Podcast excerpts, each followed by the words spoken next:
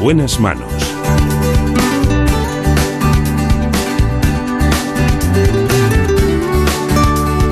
El programa de salud de Onda Cero.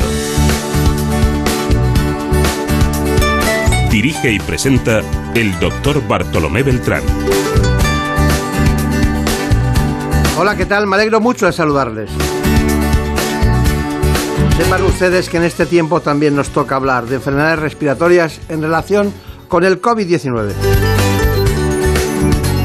Lo hacemos naturalmente con un neumólogo, el doctor José Miguel Rodríguez González Moro.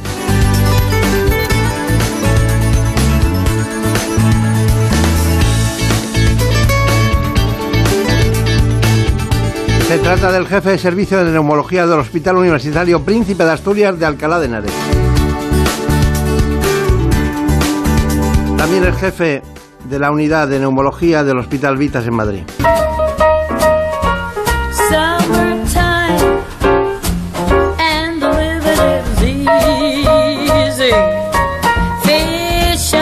Ha llegado el momento de que conozcan ustedes mediante un informe cuáles son las coordenadas de este espacio.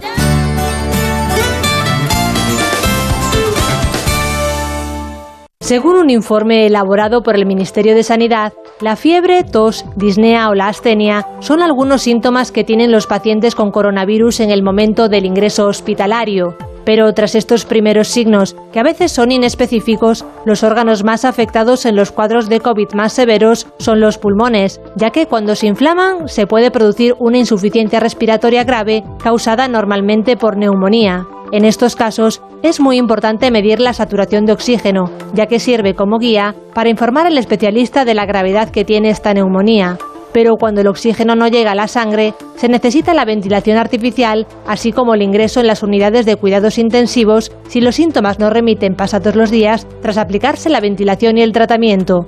De hecho, según se estima, un 10% de los pacientes de COVID-19 ingresan en las UCIs durante este proceso agudo. Actualmente se estudian las secuelas que desarrollan los pacientes que han superado el COVID más severo y muchos padecen disnea o sensación de ahogo que se manifiesta al realizar esfuerzos de poca intensidad como caminar. Sin embargo, la comunidad científica considera que todavía es pronto para conocer las secuelas que produce el coronavirus en el pulmón a medio y a largo plazo. Bueno, pues aquí estamos dispuestos a seguir aprendiendo de uno de los grandes especialistas en aparato respiratorio, neumología. Hoy nos acompaña el doctor José Miguel Rodríguez González Moro, que es jefe del servicio de neumología en el Hospital Universitario Príncipe de Asturias de Alcalá de Henares, aquí en Madrid, y también es jefe de la unidad de neumología del Hospital Vitas en esta ciudad, en Madrid. Doctor, doctor Moro como quieras. Doctor González Moro, doctor eh, Rodríguez González Moro, doctor Moro. O González Moro le dicen más. González Moro, los pacientes doctor Moro, doctor González Moro. Ya sabes que abreviar es importante. Claro, claro, claro. Bueno, em, tenemos una encrucijada. Por una parte tenemos el COVID-19 y por otra parte lo que hemos tenido siempre, aparato respiratorio y neumología. Em, a mí la pregunta del millón, ¿cómo pasamos de estar bien a tener COVID-19 y después el proceso nos lleva a neumonía bilateral. ¿Cuál es lo que en medicina se llama etiopatogenia? O sea, la causa y cómo se llega a la neumonía. Es decir, eh, para que lo podamos entender y no hace falta dar una clase magistral que podríamos, pero eh, ese proceso me gustaría conocer. Lo bueno es y breve y claro, ¿verdad? Eso está bien. A ver, tenemos un agente causal, que es el SARS-CoV-2, la COVID, como, como, como la denominó la Organización Mundial de la Salud. Ese virus llega a nuestro organismo bien por vía de aerosoles o bien por contacto. ingresa en el organismo a través de nuestras mucosas nasal, bucal y llega al aparato respiratorio. En el aparato respiratorio empieza a, asociarse y a ligarse a unas células y a unos receptores. Muchos pacientes consiguen frenar ahí y no pasa nada. Pero en una serie de pacientes que mm, en general tienen unas características, suelen ser personas más mayores, los jóvenes suelen estar más protegidos, personas que tienen problemas cardíacos, que son hipertensos, obesos, EPOC. En esos, en esos pacientes, eh, eh, al cabo de una semana o así, se desarrolla una respuesta inflamatoria como mm, eh, mecanismo de defensa frente al virus. Esa respuesta llega a ser tan grande que lo que ocasiona es daño al pulmón. Ese daño al pulmón es lo que se denomina la neumonía por el SARS-CoV-2, la neumonía por la COVID-19. Y esa neumonía se caracteriza por tener una afectación bilateral. Los dos pulmones se empiezan a llenar de líquido inflamatorio. Al, que, al, al llenarse de líquido, de respuesta inflamatoria, el aire no llega ahí. Al no llegar, ocasiona una insuficiencia respiratoria, no llega oxígeno al organismo. El paciente empieza a ponerse malito y de aquí a los 8, 10, 12, 14 días es cuando asistimos a la situación más tremenda del virus, que es el paciente ya hospitalizado que va a necesitar oxígeno, que va a necesitar ventilación mecánica. Esos son los tres pasos en la evolución del virus desde que entra hasta que puede matar a la persona o la lleva a una unidad de cuidados intensivos o de intermedio respiratorio. ¿Y, usted cree que los que se recuperan se recuperan por los tratamientos médicos o porque tienen una inmunología, eh, potente y saben defenderse eh, ellos mismos? ¿O las dos cosas? Las dos cosas. Por un lado, en la primera fase de la pandemia, ya por primavera, empleamos muchísimos tratamientos. La mayoría eh, en los estudios posteriores no han mostrado que tengan una eficacia real. En esta segunda fase sí que hemos visto que fundamentalmente los corticoides y algún otro antiinflamatorio son capaces de bloquear y de aminorar tanta respuesta inflamatoria. Y luego eh, no olvidemos, y yo soy neumólogo, que eh, el tratamiento de mantenimiento hasta que el mismo organismo controla las lesiones que se están produciendo, como decía, el tratamiento de mantenimiento con oxígeno y con ventilación mecánica es imprescindible para dar tiempo a la recuperación del paciente. Con lo cual, las dos cosas. El paciente lucha y nosotros le ayudamos a salir. Claro, claro, claro. Usted ha traído unos elementos que de menos a más sería, en primer lugar, una mascarilla. ¿no? ¿Cuándo se pone la mascarilla? Esta es una mascarilla 20 más, que yo creo que los que hemos estado en el hospital por supuesto médicos, pero también de pacientes, pues hemos visto y en las películas y en la, ficción la hemos visto con frecuencia, es una mascarilla Ventimás. Y es la primera medida que utilizamos para proporcionar oxígeno en un paciente que llega a un servicio de urgencias. Nos permite proporcionar oxígeno a un determinado flujo con una determinada concentración. Eh, no podemos subir, por ejemplo, más de un 40 o un 50% porque no admite más. Entonces, la siguiente fase sería esta. Le, voy a quitar la mascarilla de delante que se pone, es un motor, es un motorcito y... Bueno, esta es la, conexión. Basta que lo describa. Sí, eh, cuando el paciente con eh, una mascarilla ventimás o con un reservorio no conseguimos eh, lograr una adecuada oxigenación o empieza a fatigarse, necesitamos un ventilador. He traído uno pequeño, normalmente los que tenemos en nuestra unidad de cuidados intermedios respiratorios son más, más voluminosos, algo más grandes, pero bueno, pero son, el, sistema es, parecido y con, con ello yo lo que hacemos es proporcionar ya aire y proporcionar presión, con lo cual podemos oxigenar mejor. Esa presión positiva nos permite oxigenar mejor. También lleva una mascarilla que tapa la nariz y la boca y por aquí y a través de un tubo se, se, proporciona ese aire con presión y con oxígeno. O sea, aire con presión enriquecido. Y finalmente... A ver, vamos a ponernos... Esto, es lo que no nos gustaría. Esto es lo que no nos gusta a ninguno. Vamos a ponernos en lo peor, aquello ya ha fallado, esto también ha fallado, estamos con metodología no invasiva, porque todavía estamos utilizando nuestra vía aérea normal, pero aquí ya el paciente tiene que ir a una unidad de cuidados intensivos y hay que intubarle. Hay que sedarle y hay que intubarle. Y este es el tubo que se le mete en la garganta, se le introduce por la garganta y aquí se conecta el respirador y ya le ventilamos. El paciente aquí ya está dormido, tiene que estar sedado. con estas dos modalidades previas, el paciente está despierto, está colaborador. La sedación no ayuda a nada, ¿eh? Hombre, el, tener que intubar un paciente y hace que los centros cerebrales y de respiraciones eh, van más lentos. Van más lentos, responden menos a los estímulos hipoxémicos e hipercámnicos de la bajada de oxígeno y de la subida de carbónico. y luego no están, cuando el paciente está sedado, cuando está dormido en las unidades de cuidados intensivos, sus músculos no trabajan y una de las consecuencias es la pérdida de masa muscular y la fatiga y la desnutrición que hay a largo plazo. Claro, claro. Perfecto. Gracias. Está muy bien porque mm, eh, uno ya sabe dónde está cuando ve a alguien eh, en estas circunstancias. ¿En qué escalón se encuentra? Sí, podríamos hablar de porcentajes y de, y de muchas cosas, pero bueno, sí sabemos que el 30% de los pacientes que entran con COVID-19, el 30% acaban en la UCI. aproximadamente.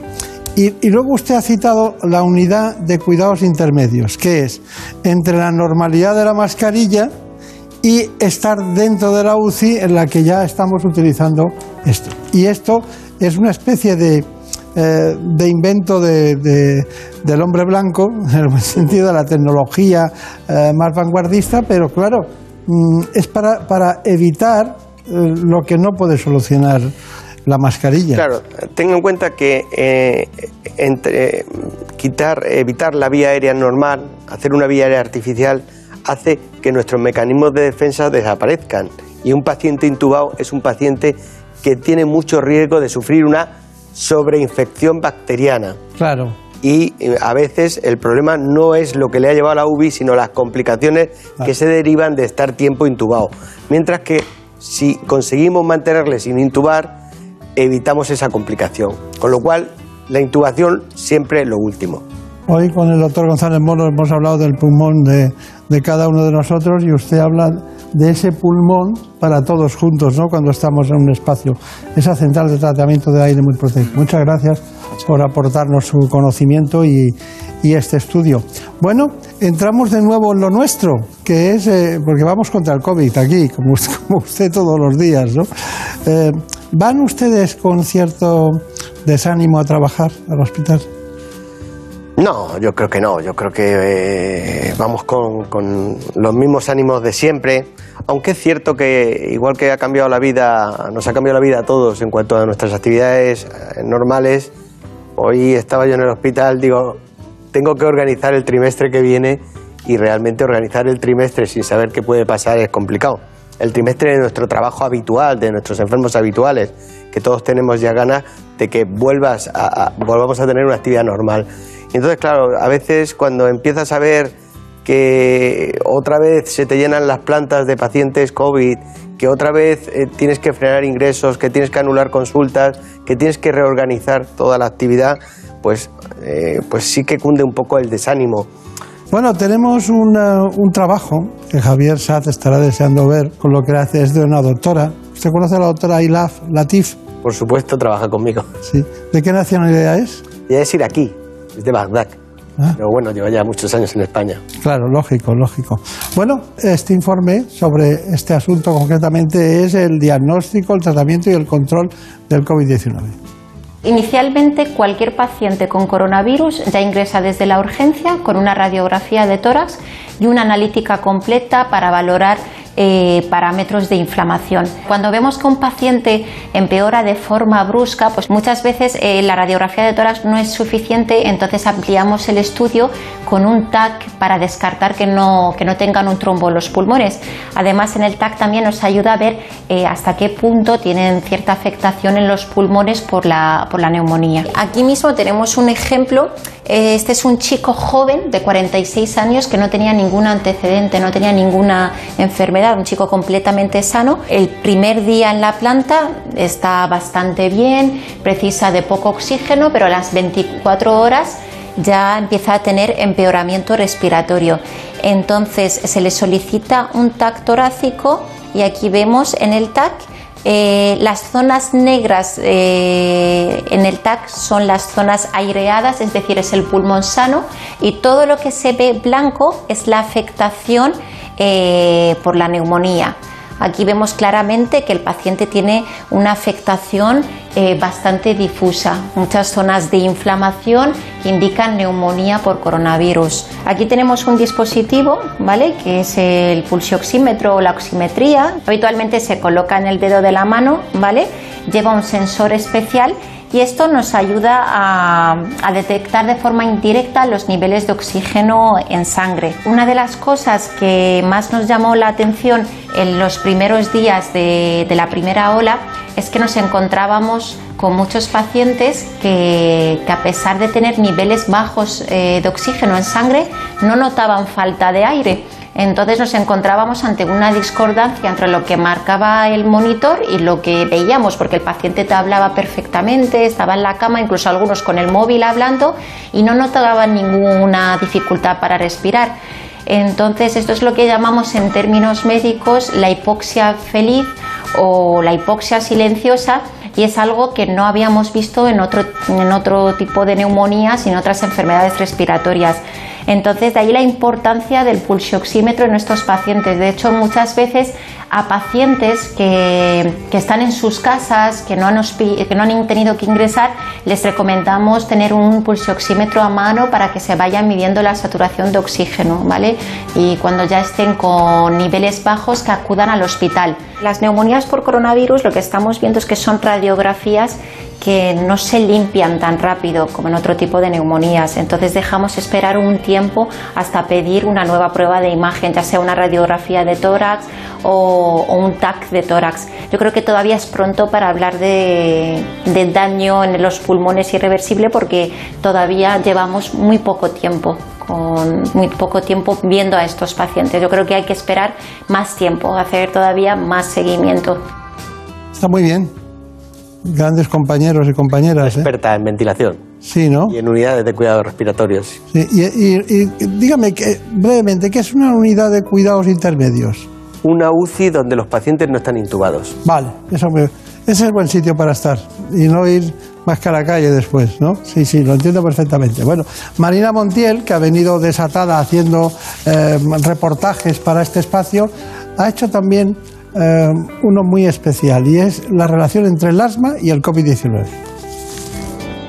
La Sociedad Española de Neumología y Cirugía Torácica asegura que no hay datos que confirmen que aquellos que sufren asma sean especialmente vulnerables ante la COVID-19. Lo más importante es que esta patología esté bien controlada y en este sentido la principal recomendación es que los pacientes cumplan correctamente con su tratamiento habitual, no realicen modificaciones y lo tomen adecuadamente, ya que el asma maltratada podría derivar en una infección respiratoria vírica. Los expertos afirman que no existe incompatibilidad de los fármacos habitualmente prescritos para asma con los tratamientos que se están administrando a personas infectadas con coronavirus.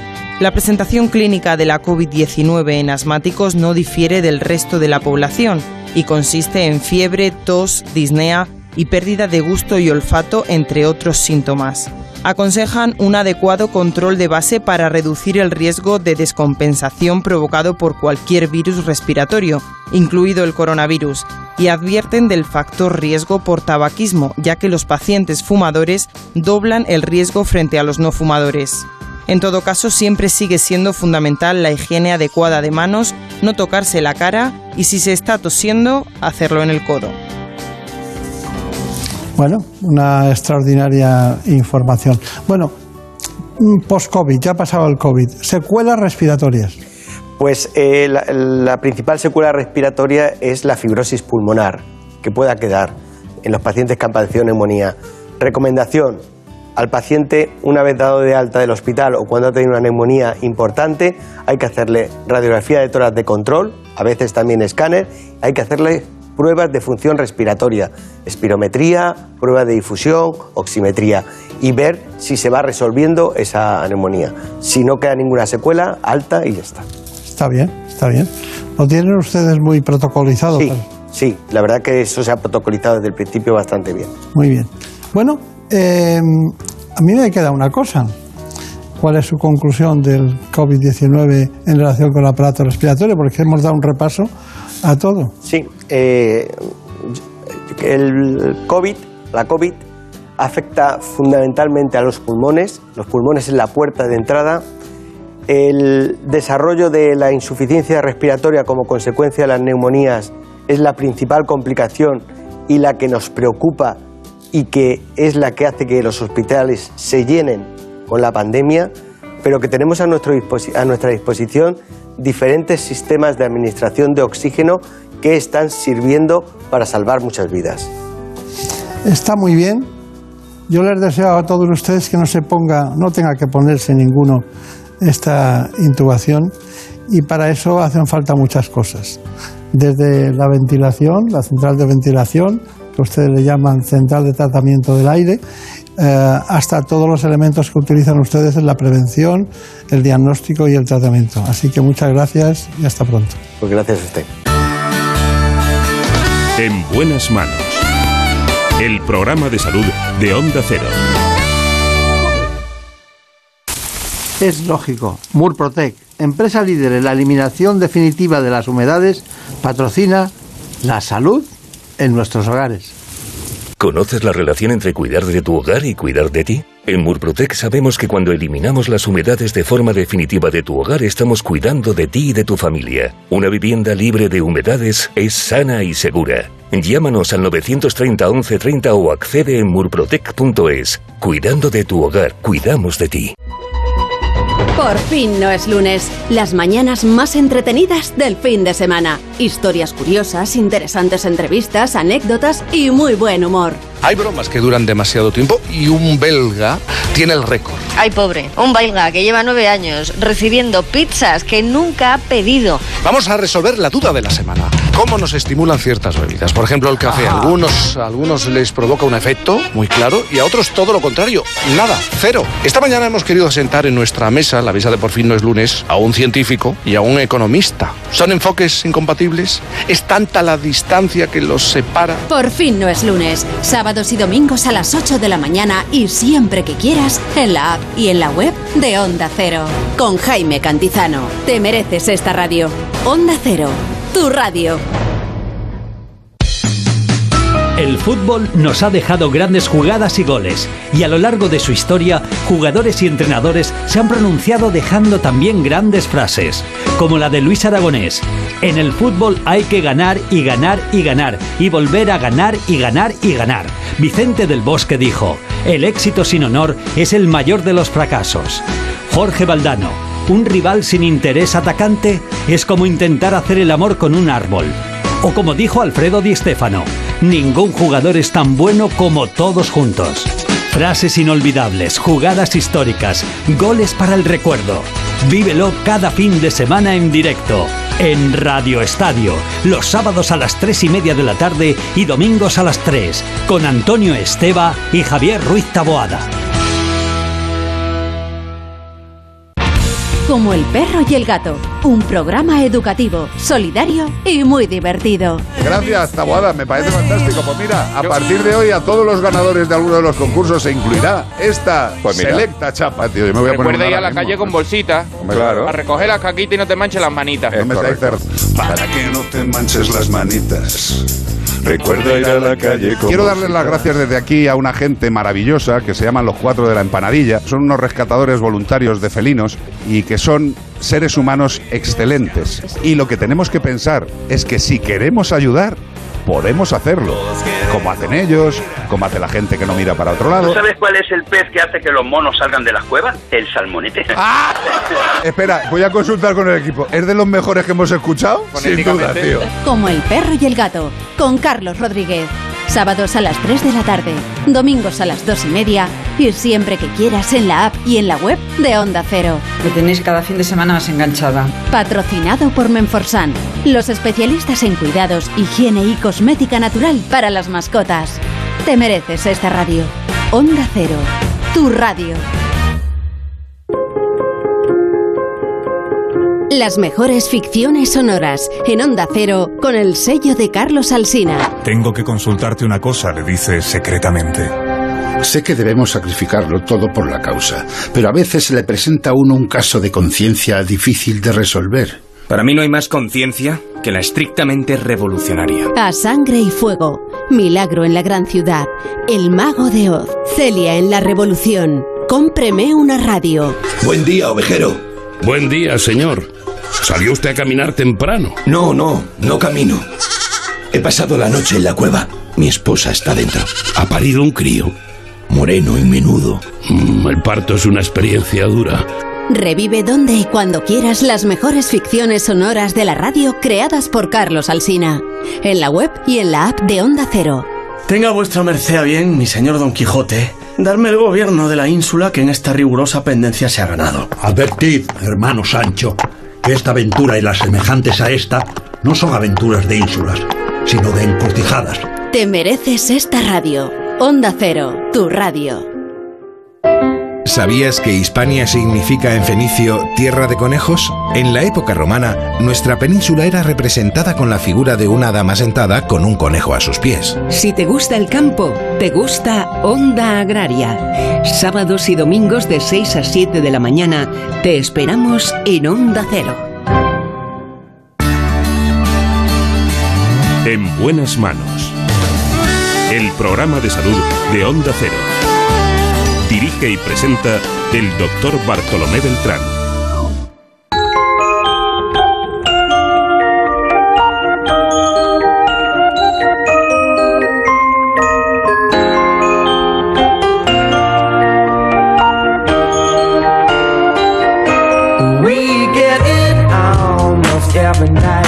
Ha llegado el momento de conocer a una gran especialista en traumatología y ortopedia. Se trata de la doctora Inmaculada Gómez Arrayás.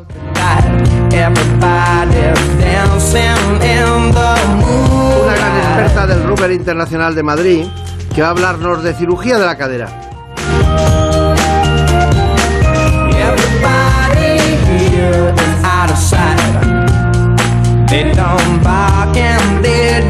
Es bueno recordar que el 97% de los pacientes que sufren una fractura de cadera tienen que pasar por el quirófano.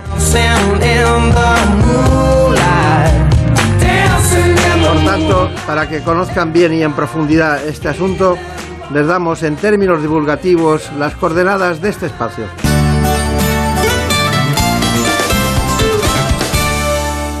Más de 50.000 personas se fracturan la cadera al año en España, lo que significa que en nuestro país cada 20 minutos alguien se fractura esta articulación.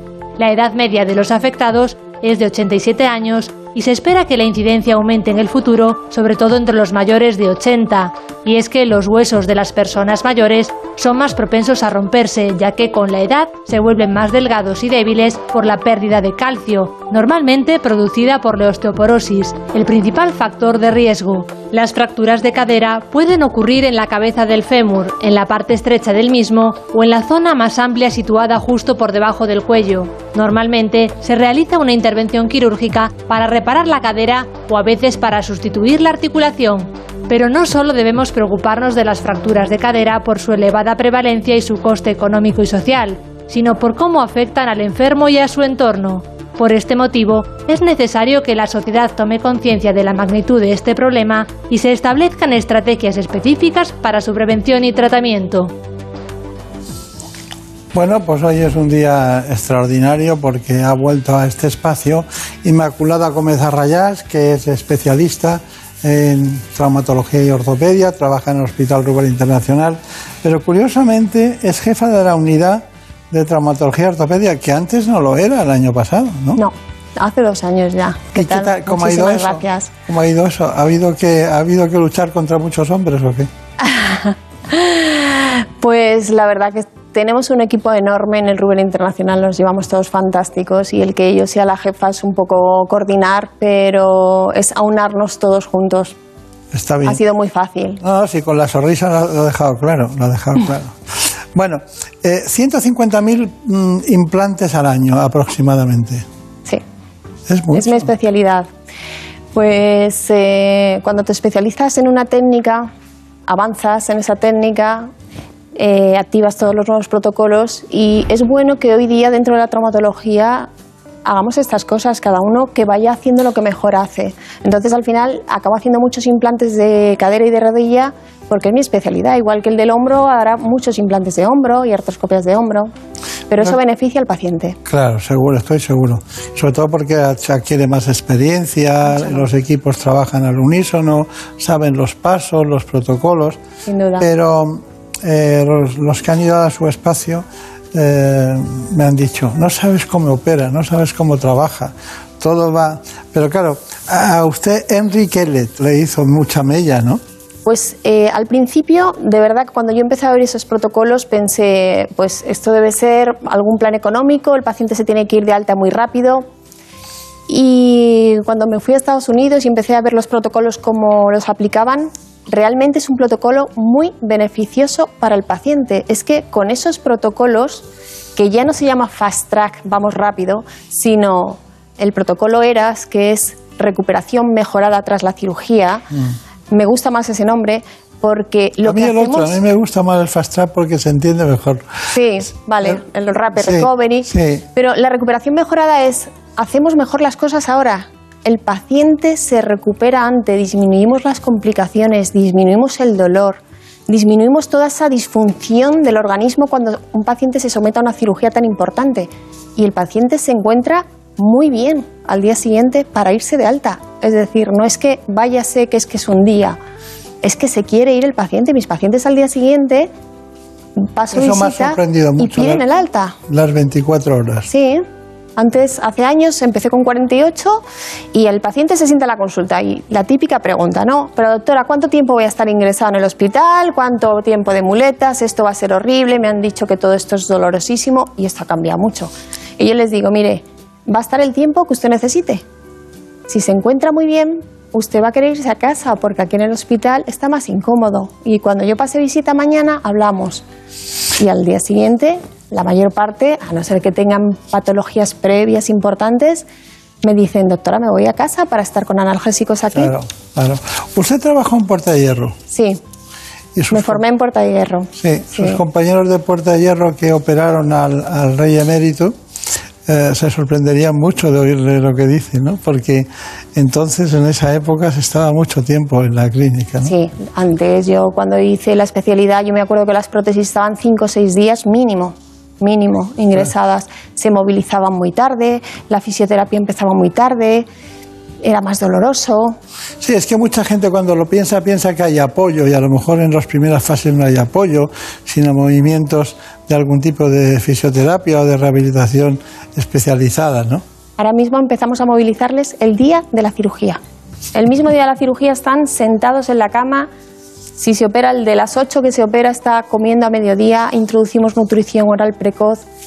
Es que todo eso mejora el bienestar del paciente enormemente.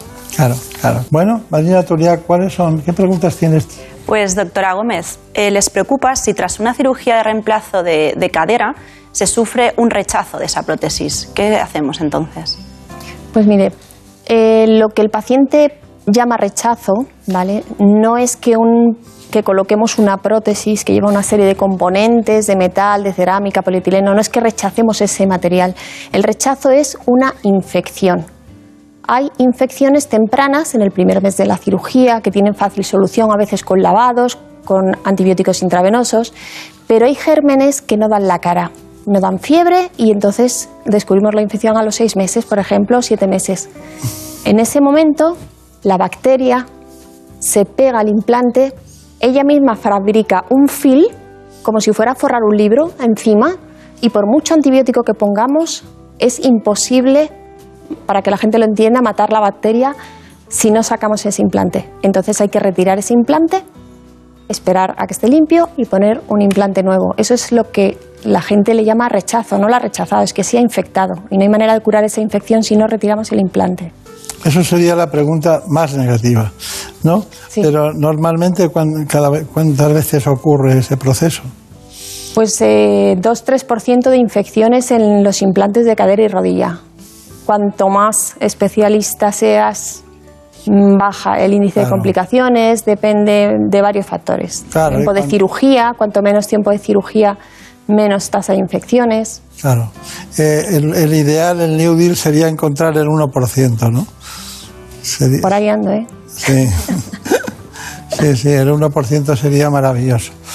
Eh, bueno, el concepto de ERAS, que a usted le gusta más que el Fast Track, eh, tiene una seguridad y una eficacia eh, en la cirugía ortopédica extraordinaria, pero tiene una serie de enseñanzas previas, ¿no? Me imagino que, ¿cómo las hacen ustedes? ¿Qué tipo de enseñanzas les dan? Pues muy importante en la consulta preoperatoria ya explicarle al paciente cómo va a ser su cirugía, que vamos a aplicar este protocolo para que el posoperatorio sea mucho mejor que era antes. En, en esa misma consulta preoperatoria, ¿vale? Empezamos ya a pautar medicación para antes de la cirugía. La noche antes empezamos con calmantes, ¿de acuerdo? Y lleva una serie de medidas intraoperatorias y posoperatorias. Si ¿Y ponen ustedes anestésicos y analgésicos antes de la operación? Sí, se ha demostrado que empezando la noche antes con antiinflamatorio y calmante disminuye el dolor posoperatorio. ¿Y qué hacen ustedes en la fase intraoperatoria? Pues mira, hay varios cambios. En la fase intraoperatoria se ha introducido, antes de la inducción de la anestesia, se pone al paciente una cosa que se llama ácido tranexámico. Es un medicamento que ha conseguido que disminuya muchísimo el sangrado posoperatorio en cirugía traumatológica y en otras cirugías que sangran, tanto que prácticamente no transfundimos. Eso hace que el paciente al día siguiente no tenga anemia y no haya pérdida sanguínea y eso es un bienestar increíble. No está cansado cuando viene el fisioterapeuta. Después, la anestesia, evitamos siempre anestesia general y evitamos opioides por los efectos secundarios que tienen. Se pone anestesia espinal, intradural y hay que reforzarla. ¿Cómo se refuerza? El anestesista hace unos bloqueos con anestesia local en los nervios de la extremidad que operamos, no en la otra. Y el cirujano, una vez que tiene el campo abierto y va a cerrar, infiltra con anestesia local todo el, espacio articular y periarticular. De modo que el paciente va a la habitación, no tiene que pasar por UBI porque no hay sangrado, porque no hay drenajes, porque hay control del dolor. A las 2-3 horas despertará de la anestesia intradural, pero la pierna operada sigue sin dolor casi 24 horas, que son las primeras 24 horas que realmente esta cirugía duele. Claro, Y lo tenemos anulado. Tenemos anulado el dolor esas 24 horas. muy interesante, muy interesante. Bueno, otra pregunta. Más preocupaciones de los pacientes, doctora. ¿Podría quedar una pierna más corta que la otra? Y en caso de ser así, con rehabilitación, ¿podríamos corregir esa dismetría? Mira, esas dimetrías puede pasar y pasa a veces. Nosotros cuando ponemos una prótesis de cadera, este es el fémur, esto es una cadera y cuando hay artrosis, el cartílago se gasta, hay que hacer un corte aquí en el cuello y esta cabeza se retira y hay que implantar una prótesis. Cuando yo implanto esta prótesis, esto tiene que ir en el fémur y hay que hacer un corte aquí. Y hay que hacer una cavidad aquí, un fresado. Intentamos y se mide que queden exactamente iguales, pero prima la estabilidad de la cadera. Es decir, el tamaño del cuello, la longitud que yo pongo, small, medium, lo vamos probando, intentamos dejar las piernas exactamente iguales, pero si por poner una talla menos para que la pierna quede exacta, resulta que la prótesis me quede inestable y esta prótesis se va a luxar y se va a salir de su sitio y eso lo probamos en quirófano, prima la estabilidad. Es decir, yo prefiero un centímetro menos que una prótesis que se me pueda luxar.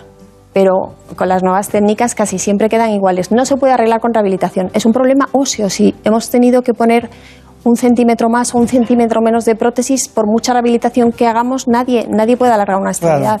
Claro, claro. Vamos a ver. Se suplementa, perdóname. No, no, tranquilo, no, no, si es que es eh, para que la gente entienda perfectamente las cosas, esto va dentro del acetábulo, que es sustituyendo a este, va dentro, ruedas, tiene una, una forma de adaptarse a todos, los, a todos los ejes axiales y longitudinales y luego la prótesis. Ella habla de este tamaño de aquí, de esta zona de aquí, que claro, en las tallas, a todo el mundo dice, no, es que me queda bien la 38, es un, ej- es un ejemplo que pongo, ¿no? Pero 37 y medio puede dar una dismetría, pero le da una consolidación mucho mejor a lo que es la fractura, ¿no? Y ella juega con eso. Y eso hecho en- en- sin movimiento tiene, es un arte, es un arte brutal, ¿no? Pues vamos a ponérsela así o así. Y veo que tiene aquí toda la tecnología a punta. Bueno, la verdad es que lo cierto es que lo que ustedes esperan, como nosotros, ya María Montiel cómo se ríe, pero claro, porque dice, a ver, dice, yo no me creo que sea capaz de hacer todo eso. Pues sí, sí, sí, sí. Vamos a ir a su quirófano y, y ya veréis el caso, en este caso, una prótesis de cadera. Nos lo cuentan desde el Hospital Rubén Internacional. Este primer caso es una artrosis de cadera izquierda, es una paciente mujer de 70 años, que como puede observarse en la radiografía y podemos ver además la diferencia entre la cadera derecha que está bien y la izquierda que es la patológica. Vamos a ver primero la que está bien. Esto es la cabeza del fémur, que es como una esfera que articula dentro del acetábulo. El acetábulo es como un cuenco o como una copa, ¿de acuerdo? Y ahí dentro se mueve la cabeza del fémur y podemos realizar los movimientos de cadera normales. Debe haber un espacio en la radiografía entre la cabeza del fémur y el acetábulo, porque esto es el cartílago articular. ¿Vale? Cuando este cartílago se gasta, como podemos ver en la cadera izquierda, que es a la que la paciente le duele, ese espacio lo hemos perdido. Está rozando la cabeza del fémur con el acetábulo. Eso cuando lo veamos luego en cirugía vamos a ver que esa cabeza del fémur está denudada, lo blanquito brillante no está, está rozando hueso con hueso. Eso hace que al caminar en carga, sobre todo, produzca un roce, una artritis, derrame en la articulación, dolor, incluso edema dentro del hueso, que incapacita muchísimo hacer una vida normal en este tipo de pacientes. Pues le vamos a poner una prótesis de cadera, ¿vale? Una artroplastia de cadera, que es cambiar la articulación, la superficie articular. Llevamos ya unos años utilizando lo que se llama eh, Rapid Recovery, se llama también Fast Track o programa ERAS, que es un programa mejorado para que el paciente tenga mucho más confort después de la cirugía. Es un programa que empezamos a hacer ya desde la noche anterior a la cirugía. El paciente toma una serie de pastillas analgésicas y antiinflamatorias. En el preoperatorio, ahora mismo, aparte de hacer la profilaxis antibiótica, se va a poner ácido tranexámico que ha demostrado que disminuye muchísimo el sangrado, con lo cual evitamos transfusiones y se va a realizar por parte del anestesista unos bloqueos de los nervios alrededor de la articulación para que el posoperatorio inmediato y las primeras 24 horas el paciente lo pase sin dolor. Con estos protocolos conseguimos disminuir mucho el uso de opiáceos en el posoperatorio inmediato. El paciente tiene muchísimo menos dolor, con lo cual consigo una movilización precoz. Se puede sentar desde este mediodía, puede comer, no tiene la sensación de náuseas y vómitos porque disminuimos el uso de opiáceos y narcóticos. Y eso eh, produce un bienestar en el paciente que antes con las otras técnicas no tenía. Vamos a ver la especial técnica que ha puesto en marcha una gran especialista en traumatología ortopedia, a la que felicitamos por ser jefe de servicio, cosa que es poco frecuente en esta especialidad, además, concretamente. Bueno, la verdad es que me gustaría saber qué vida se puede hacer después de haber implantado una prótesis. ¿Qué puede sus pacientes? ¿Qué vida hacen? Pues con los nuevos materiales que hay ahora, que casi no tienen desgaste, eh, el paciente puede hacer una vida normal. Cada vez estamos viendo pacientes más jóvenes que además quieren su vida normal deportiva y pacientes mayores que juegan al golf, que esquían y quieren volver a su vida incluso deportiva y pueden hacerlo. Es decir, cuando yo sustituyo una articulación, si el paciente fortalece su musculatura y tiene musculatura y el que antes ha hecho deporte la sigue manteniendo, una prótesis de cadera hoy día permite hacer casi todo, casi todo. Jugar al golf se lo acepto, pero bajar el sella no. Tengo pacientes veteranos de fútbol, que no voy a dar nombre, jugando partidos diarios de fútbol, que no es el deporte recomendado con una cadera, porque hay impacto, hay... pero es que hoy día la gente envejece con muy buena calidad de vida y quiere mantenerla. Claro. Y quiere mantenerla. Y el futbolista quiere seguir jugando al fútbol con sus amigos Mm. los fines de semana. Bueno, eh, perdóname que la interrumpa. Última pregunta. ¿Cómo ha evolucionado, diríamos, desde el punto de vista técnico, este tipo de prótesis? Porque ha evolucionado muchísimo desde las que yo vi, las, las PAL, yo me acuerdo, las que hacía Palacios Carvajal, ¿se acuerda usted de aquellas, no? Sí, Hasta hoy ha evolucionado mucho. sí. Pues están evolucionando mucho los biomateriales. Debemos seguir investigando para conseguir la prótesis que dure toda la vida. Pero es que ya mismo, como dentro de nada o ahora, ya podremos decir que van a durar toda la vida. Si ahora estamos cambiando las de hace 15, 20 años que tenían otros materiales y han mejorado los pares de fricción, pares de fricción es lo que roza. La prótesis tiene un rozamiento de una superficie con otra. Y no hay nada en el mundo que no se desgaste. Claro.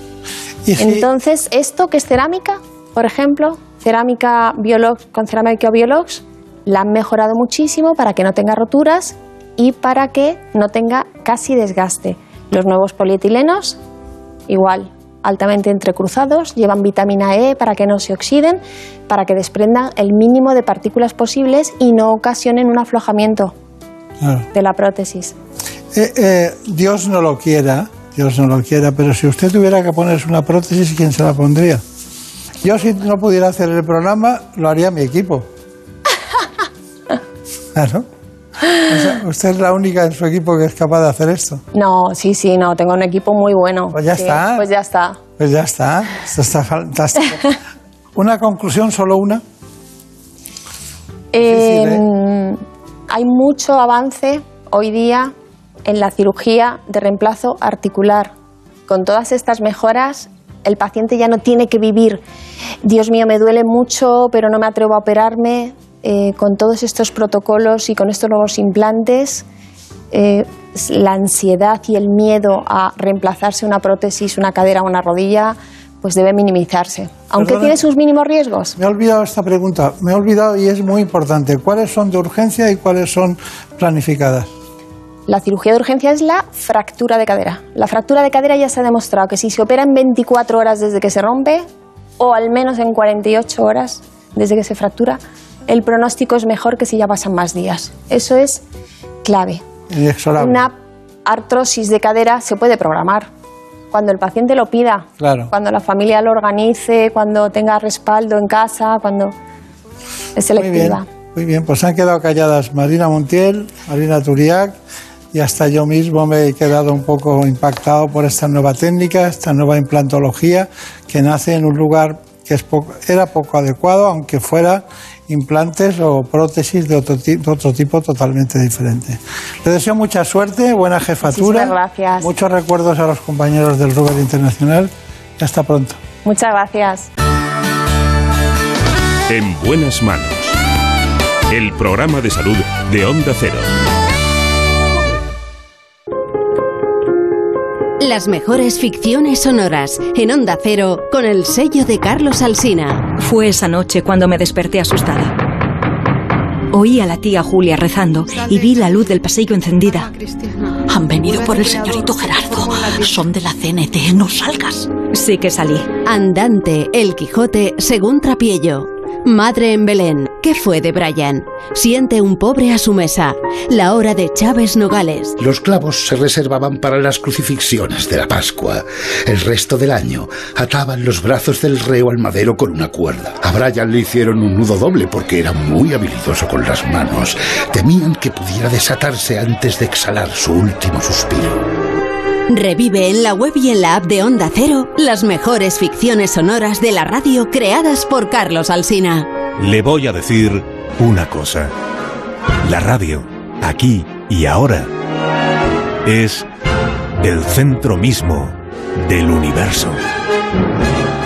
Te mereces esta radio. Onda Cero, tu radio. El deporte español tiene éxito en un gran número de disciplinas. Nuestros deportistas dejan huella a nivel internacional y muchos de ellos tienen reconocimiento olímpico. David Cal, piragüista, es el deportista español con más medallas olímpicas de la historia, un oro y cuatro platas. Le siguen con cuatro medallas Joan Llaneras en ciclismo en pista, Saúl Cravioto en piragüismo, Mireia Belmonte en natación, Andrea Fuentes en natación sincronizada y Arancha Sánchez Vicario en tenis. En 2021, en la celebración de los Juegos Olímpicos de Tokio 2020, volveremos a ver a nuestros deportistas subirse al podio. Y te lo contaremos como siempre en Radio Estadio. Deporte, análisis y buen humor. Sábados desde las 3 y media y domingos desde las 3, con Antonio Esteba y Javier Ruiz Taboada. Noticias fin de semana. Juan Diego Guerrero te cuenta la actualidad de una forma ecuánime, clara y directa. Y ahora les hablamos de una operación muy importante. Una operación que toma nombre de una diosa romana y que acaba de comenzar. Es fundamental porque los agentes del Cuerpo Nacional de Policía que se suman a ella combaten posibles amenazas en nuestras fronteras. Alfonso, hablemos de libros, los que están hoy en la cuesta de Moyano, en la capital de España, firmando ejemplares para fomentar la vuelta, si es que alguna vez nos hemos marchado, en la lectura de los libros. Cada día hay que leer más. Nos, lo, nos aproximamos a Bruselas, donde sigue celebrándose un Consejo Europeo Extraordinario Presencial que va para largo. Para estar siempre bien informado, Noticias Fin de Semana. Con Juan Diego Guerrero. Sábados y domingos a las 7 de la mañana y a las 2 de la tarde. Y siempre que quieras, en la app y en la web de Onda Cero. Te mereces esta radio. Onda Cero. Tu radio. Onda Cero. 30 años de radio. 30 años siendo testigos de la historia. Hemos crecido juntos. Llevamos en Onda Cero contando historias tres décadas, colocándonos en las vidas de los oyentes día a día, minuto a minuto, ofreciendo esta voz de forma más cercana para hacer de esta casa la radio la de todos. Contándote cada día lo que sucede, haciendo programas especiales desde el corazón de la noticia en cualquier parte del mundo y viviendo también experiencias únicas con programas creativos, innovadores y participativos, combinando lo cotidiano y lo excepcional para sorprenderte cada día. 30 años de radio, oiga, y aún nos siguen pasando cosas cada día jamás pensamos que nos llegaran a pasar. Casi 11.000 días de información y entretenimiento, pero sobre todo de compañía. Ya se les va a hacer corto, ya lo verán, porque hay radio y hay Onda Cero que permanece siempre abierta para ustedes. Gracias por nuestros primeros 30 años juntos. Y ahora empieza lo mejor. Te mereces esta radio. Onda Cero, tu radio. En Onda Cero siempre buscamos cómo hacerte la vida más fácil. Quería pedirte un favor esperando que no te molestes. Mm. ¿Sería posible Ay, qué miedo. que dieras las recetas al mismo ritmo que Ansina da el número de teléfono para que Pues no. podamos cogerlas a tiempo? Que me quedo la mitad de las veces con la mitad de los ingredientes. Esto no te va a volver a pasar, porque ahora puedes volver a escuchar lo que quieras al instante. Si no te dio tiempo a apuntar la receta, llegaste tarde o quieres escuchar la sección o programa desde el principio, ya no tienes que esperar a que termine la emisión para escucharlo a la carta. Start Over, nueva funcionalidad de la app y la web de Onda Cero para que puedas ir hacia atrás en el programa que estás escuchando en directo. Onda Cero te lo pone fácil. Te mereces esta radio. Onda Cero, tu radio. En buenas manos. El programa de salud de Onda Cero. Dirige y presenta el doctor Bartolomé Beltrán.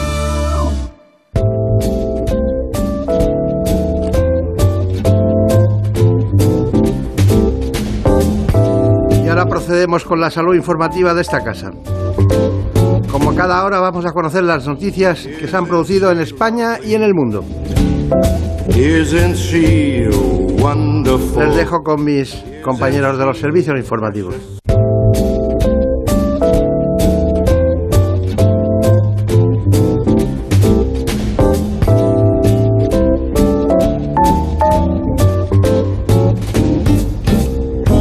Isn't she lovely? Isn't she wonderful? Isn't she precious? Less than one minute old. I never thought through love you'd be making one as lovely as she. But isn't she lovely? And she's made from love.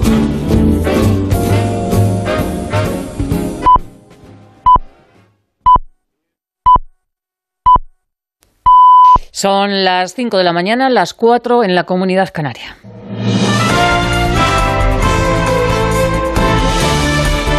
Noticias en Onda Cero.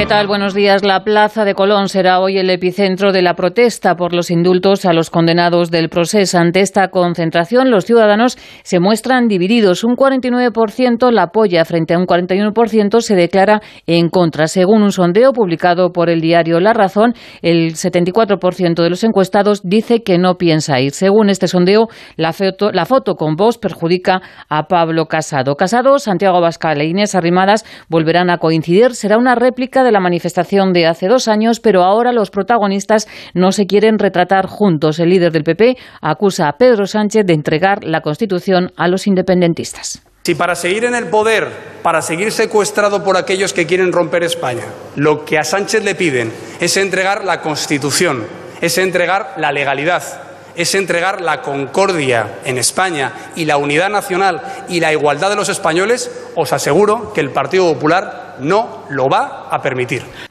En paralelo a la concentración de Colón, el Partido Popular sigue con la recogida de firmas en contra de los indultos. Hasta ahora han conseguido algo más de 100.000, un dato significativamente menor a cuando en tiempos de Mariano Rajoy el partido recogió firmas en contra del estatuto y entonces lograron cerca de 800.000. Los presidentes autonómicos del PP, como Núñez Feijó, Moreno Bonilla o Fernández Mañuco, no estarán en Colón. Tienen otros asuntos en su agenda. Y desde el Gobierno, la ministra portavoz, María Jesús Montero, tiene claro que la la oposición trata de hacer ruido y no ofrecer soluciones para Cataluña. Los problemas, de verdad, amigas y amigos, no se arreglan recogiendo firmas o no se arregla yéndonos todos juntos a una foto a la Plaza de Colón que está expresando la impotencia de la política. Es la foto que expresa lo que nunca se debió consentir, que esconder la cabeza como un avestruz cuando vienen los problemas desde Ciudadanos, su portavoz parlamentario, Edmundo Val, justifica su presencia en la concentración porque dice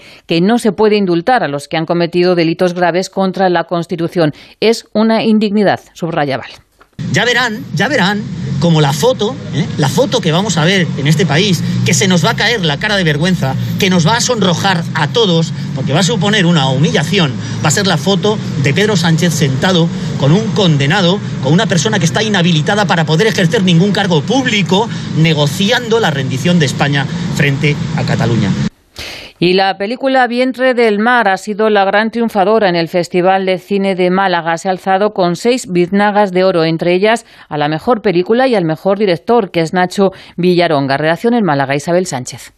Un nombre propio, Agustí Villaronga y una película, El vientre del mar. Se marchan de Málaga como los grandes triunfadores de esta vigésimo cuarta edición. Película, dirección, guion, actor, música y fotografía para el director mallorquín, ganador de tres Goyas, y para esta cinta donde de una forma poética se adentra en un naufragio real. Estas mitnagas, asegura Villaronga, darán al menos publicidad. A nosotros nos ayuda muchísimo esa película, pues una película arriesgada, nos va a ayudar muchísimo la, la plataforma que ha sido Málaga, ¿no? De entrada da mucha publicidad o sea, yo de repente me, he dado cuenta hoy que me han llegado cientos de mensajes de personas muy diferentes, muchos de ellos no conectados con el cine, con lo cual eso ayuda a que de repente piensa, ah, esta película debe ser interesante. Eso. Santiago Segura y las primeras imágenes de A Todo Tren Destino Asturias hicieron parada anoche en Málaga para poner el broche final a una edición en la que también obtuvieron dos vindagas, Carnaval y las consecuencias. Chavala se llevó el premio del público y la protagonista de Ama, la debutante Tamara Casellas, recogió el premio a Mejor Actriz. Susto y conmoción en la Eurocopa durante el partido entre Dinamarca y Finlandia. El capitán del equipo danés, Eriksen, se ha desplomado en el campo, permanece ingresado en el hospital y está consciente pero estable. Finlandia se ha impuesto a Dinamarca por 0-1. Gales ha empatado a 1 ante Suiza y gran victoria de la selección belga que ha derrotado a Rusia por 3-0 con dos goles de Lukaku. En el transistor, el ojeador belga Jesús Seba narraba el momento en el que Eriksen sufría una parada cardíaca. Primero han dicho de que de que respiraba, que se habían llevado, dijéramos, al hospital, pero que, que respiraba. Entonces la gente ya, bueno, se ha animado. Y luego ya la definitiva es cuando han dicho que estaba en el hospital y que estaba estabilizado, pues cuando ya la gente ha empezado a, pues a, cantar, las dos aficiones, ¿eh? y a, a nombrar su nombre y un poco la gente ha vuelto a despertarse. Más noticias en Onda Cero cuando sean las 6 de la mañana, las 5 en la Comunidad Canaria y toda la información actualizada en ondacero.es. Síguenos por internet en ondacero.es.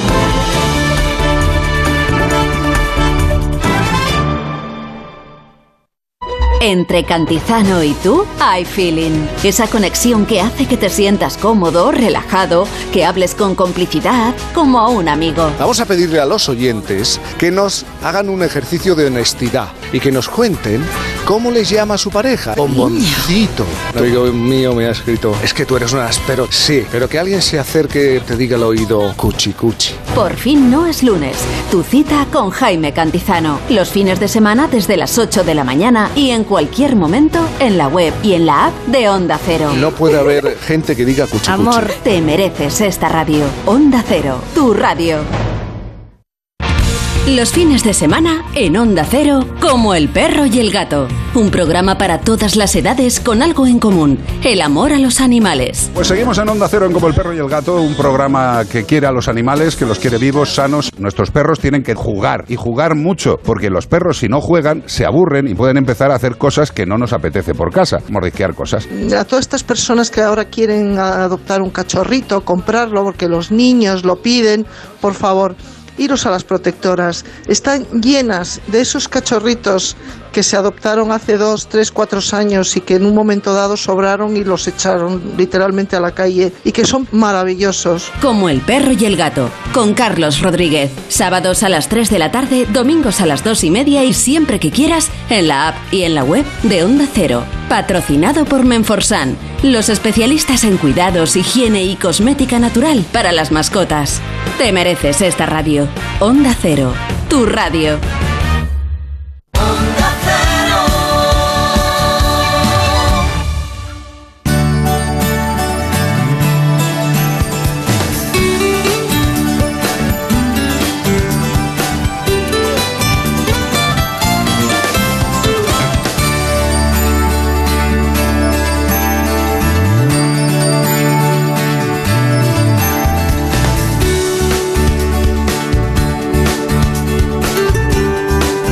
En buenas manos.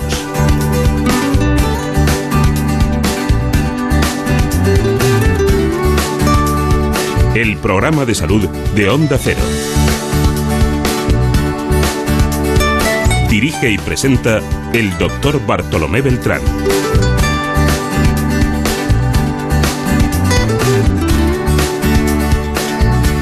Seguimos adelante, ya casi es de día.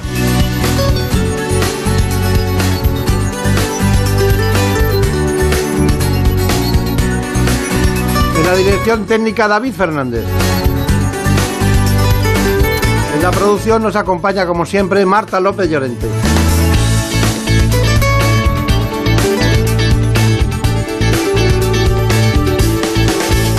Ahora nos toca hablar de los nuevos anticonceptivos y sexualidad a lo largo de la edad.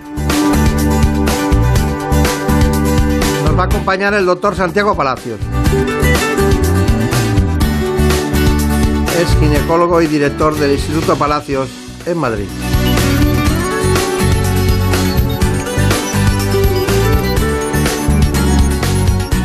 Les invito a que conozcan las coordenadas de las grandes aportaciones, podemos decir, las ventajas e inconvenientes de los métodos anticonceptivos.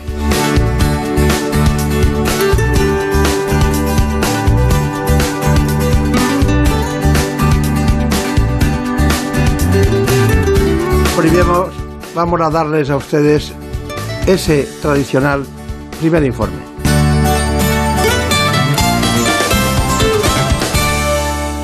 Cuando hablamos de anticonceptivos, nos referimos a todos los métodos que existen para evitar un embarazo no deseado. En el caso de las mujeres, a la hora de decidir qué método escoger, es muy importante consultar con un especialista los tipos disponibles y cuál se adapta mejor en cada momento de su vida. Para ellas, en los últimos tiempos han surgido nuevos anticonceptivos como es Linda, una nueva píldora libre de estrógenos. La ventaja de este fármaco oral es que se evita el riesgo tromboembólico, tan importante en época de coronavirus. Además, está formulada solo con gestágenos y sirve para mujeres de todas las edades, lo que supone un gran avance. Otro de los métodos que han surgido en los últimos tiempos es el anillo vaginal. Como su nombre indica, se trata de una especie de anillo de silicona que se inserta en la vagina todos los meses y libera gradualmente hormonas para impedir la ovulación y un embarazo. La gran ventaja de este método es su comodidad. Ya que solo se pone una vez al mes. Y en los dispositivos intrauterinos también hay novedades. Recientemente se ha lanzado un tipo de DIU sin hormonas con una duración de hasta 5 años. Este dispositivo está indicado en mujeres que buscan protección reversible contra el embarazo a largo plazo y sin hormonas. La fertilidad se recupera de forma inmediata una vez que se retira. Pero todos estos métodos anticonceptivos no protegen frente a las enfermedades de transmisión sexual, por lo que se recomienda que se utilicen cuando se tenga una pareja estable. Hoy tenemos al doctor Santiago Palacios, que es ginecólogo y director del Instituto Palacios. Pero eso es muy poco comparado con la referencia nacional e internacional que supone su conocimiento en el ámbito de la ginecología. Doctor Palacios, eh, perdóneme que en estos días le, le haga venir, pero no queda más remedio. No queda más remedio. Teníamos... Pues sí, es un placer, sí, es un placer estar aquí. Bueno, pues. Es un verdadero placer, la verdad. Mire, usted, eh, tenemos que hablar en primer lugar de la anticoncepción en las mujeres más jóvenes, ¿no? Eh, eso ha cambiado mucho. Eh, la documentación de los años 50, 60, 70, hasta el 81, que se, se aprueba la ley de anticoncepción, que era una ley muy light, ¿se acuerda usted que decían eh, de planificación familiar y tal?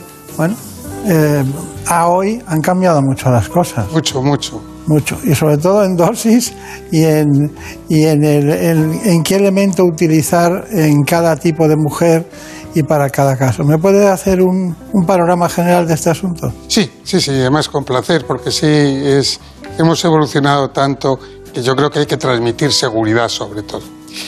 La eficacia, nadie ha dudado de la eficacia porque si no, no aceptarían el sacar un nuevo método que no fuera eficaz. Luego, casi todos tienen la misma eficacia. Hemos evolucionado buscando dos cosas fundamentales. La seguridad, que no existan sobre todo eventos tromboembólicos, y la comodidad, el cumplimiento de la paciente, que la paciente se sienta eh, contenta. En este caso no sé si llamarla paciente o cliente porque no tiene ninguna enfermedad, ¿no? De tal manera que lo que hemos buscado ha sido métodos que lo prefieran las pacientes y que eviten los riesgos. Y afortunadamente lo hemos conseguido. Es decir, hace poco tiempo, y más para mí es un placer decirlo, tenemos un nuevo eh, anticonceptivo oral libre de estrógenos, es decir, que solo tiene gestágenos y además el laboratorio es un laboratorio español, pero que ya el producto está en todo el mundo. Es eh, un anticonceptivo que es solo de gestágenos, de drosperinona, 4 miligramos, y que, bueno, que no ha tenido procesos tromboembólicos, tiene una seguridad plena que en esta época de COVID está claro, y sobre todo, por primera vez, antes de aparecer el producto en el mercado, se ha hecho un estudio en adolescentes en Europa entre 12 y 17 años, demostrando eficacia, esa seguridad y que les gusta a las jóvenes porque realmente consiguen controlar el sangrado, que es uno de los temas más importantes. Primera pregunta, ¿a partir de, qué momento una mujer eh, a usted le daría permiso a que tomara anticonceptivos? Porque ha hablado de 12 años. Difícil, yo, eh, eh, teóricamente desde los 12 años se puede. y el caso es que este estudio eh, en adolescentes se hizo a, propósito entre los 12 años y los 17, ¿verdad? Eh, lo que pasa que, bueno, sí que es cierto que esas edades son muy jóvenes y los padres tienen que tener, estar presentes y dar su autorización hasta los 16. A partir de los 16 años y en otros casos los 14 ya no es necesario el que los padres decidan y aporten y que digan que sí o que no. Luego, realmente esto ha cambiado también. La libertad de decidir la toma de un anticonceptivo cada vez está disminuyendo en las edades de una manera clara. Claro. Quería saber, María Autoridad, qué preguntas tienes por ahí. Pues, doctor Palacios, el síndrome premenstrual es muy desagradable para aquellas mujeres que lo sufren. ¿Qué anticonceptivo, además de evitar un embarazo no deseado, podría mejorar ese malestar? Bueno, muchos de los anticonceptivos lo mejoran, pero ahora tenemos en el mercado unos anticonceptivos que hacen que solo se tenga cuatro reglas al año. Claro, si tú estás tomando durante tres meses seguidos un anticonceptivo sin parar, no vas a tener síndrome premenstrual y solo lo puedes tener, pues eso, cuatro veces al año. Eso antes, eh, ya en Estados Unidos llevaba mucho tiempo, antes eh, las mujeres en Europa eso de no tener la regla todos los meses no les gustaba, pero ahora ya lo han aceptado y el caso es que es un anticonceptivo que nos gusta porque solo tienen eso, cuatro reglas al año, después tienen menos sangrados y por lo tanto disminuye la anemia y todas esas molestias que conlleva el síndrome premenstrual pues son realmente disminuyen de una manera tremenda. Luego sí tenemos herramientas hoy por hoy para disminuir el famoso síndrome premenstrual. Está bien, está bien. Bueno, Marina Turiac, ¿alguna pregunta para el doctor Palacios? Sí, doctor, acerca del DIU. ¿En qué se diferencian el DIU hormonal del de cobre? Bueno, eh, son bastante diferentes. Solo yo diría que lo, lo similar es que están dentro del útero, ¿verdad? Pero uno libera poquita cantidad de progesterona, que eso ayuda a que realmente sea eficaz el método anticonceptivo y además muchas veces esa liberación hormonal hace que no se tenga la menstruación, mientras que el de cobre lo que hace es consigue que no exista embarazo porque está obstruyendo el lugar donde podría existir.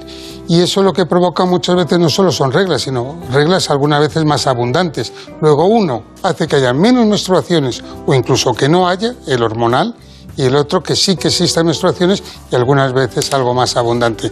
Luego son muy diferentes. Por eso los hormonales están poniéndose cada vez más. Bueno, esto está avanzando de una manera terrible, increíble. Los avances científicos están ayudando a que en España se esté cada vez más cerca de vivir 120 años con buena salud.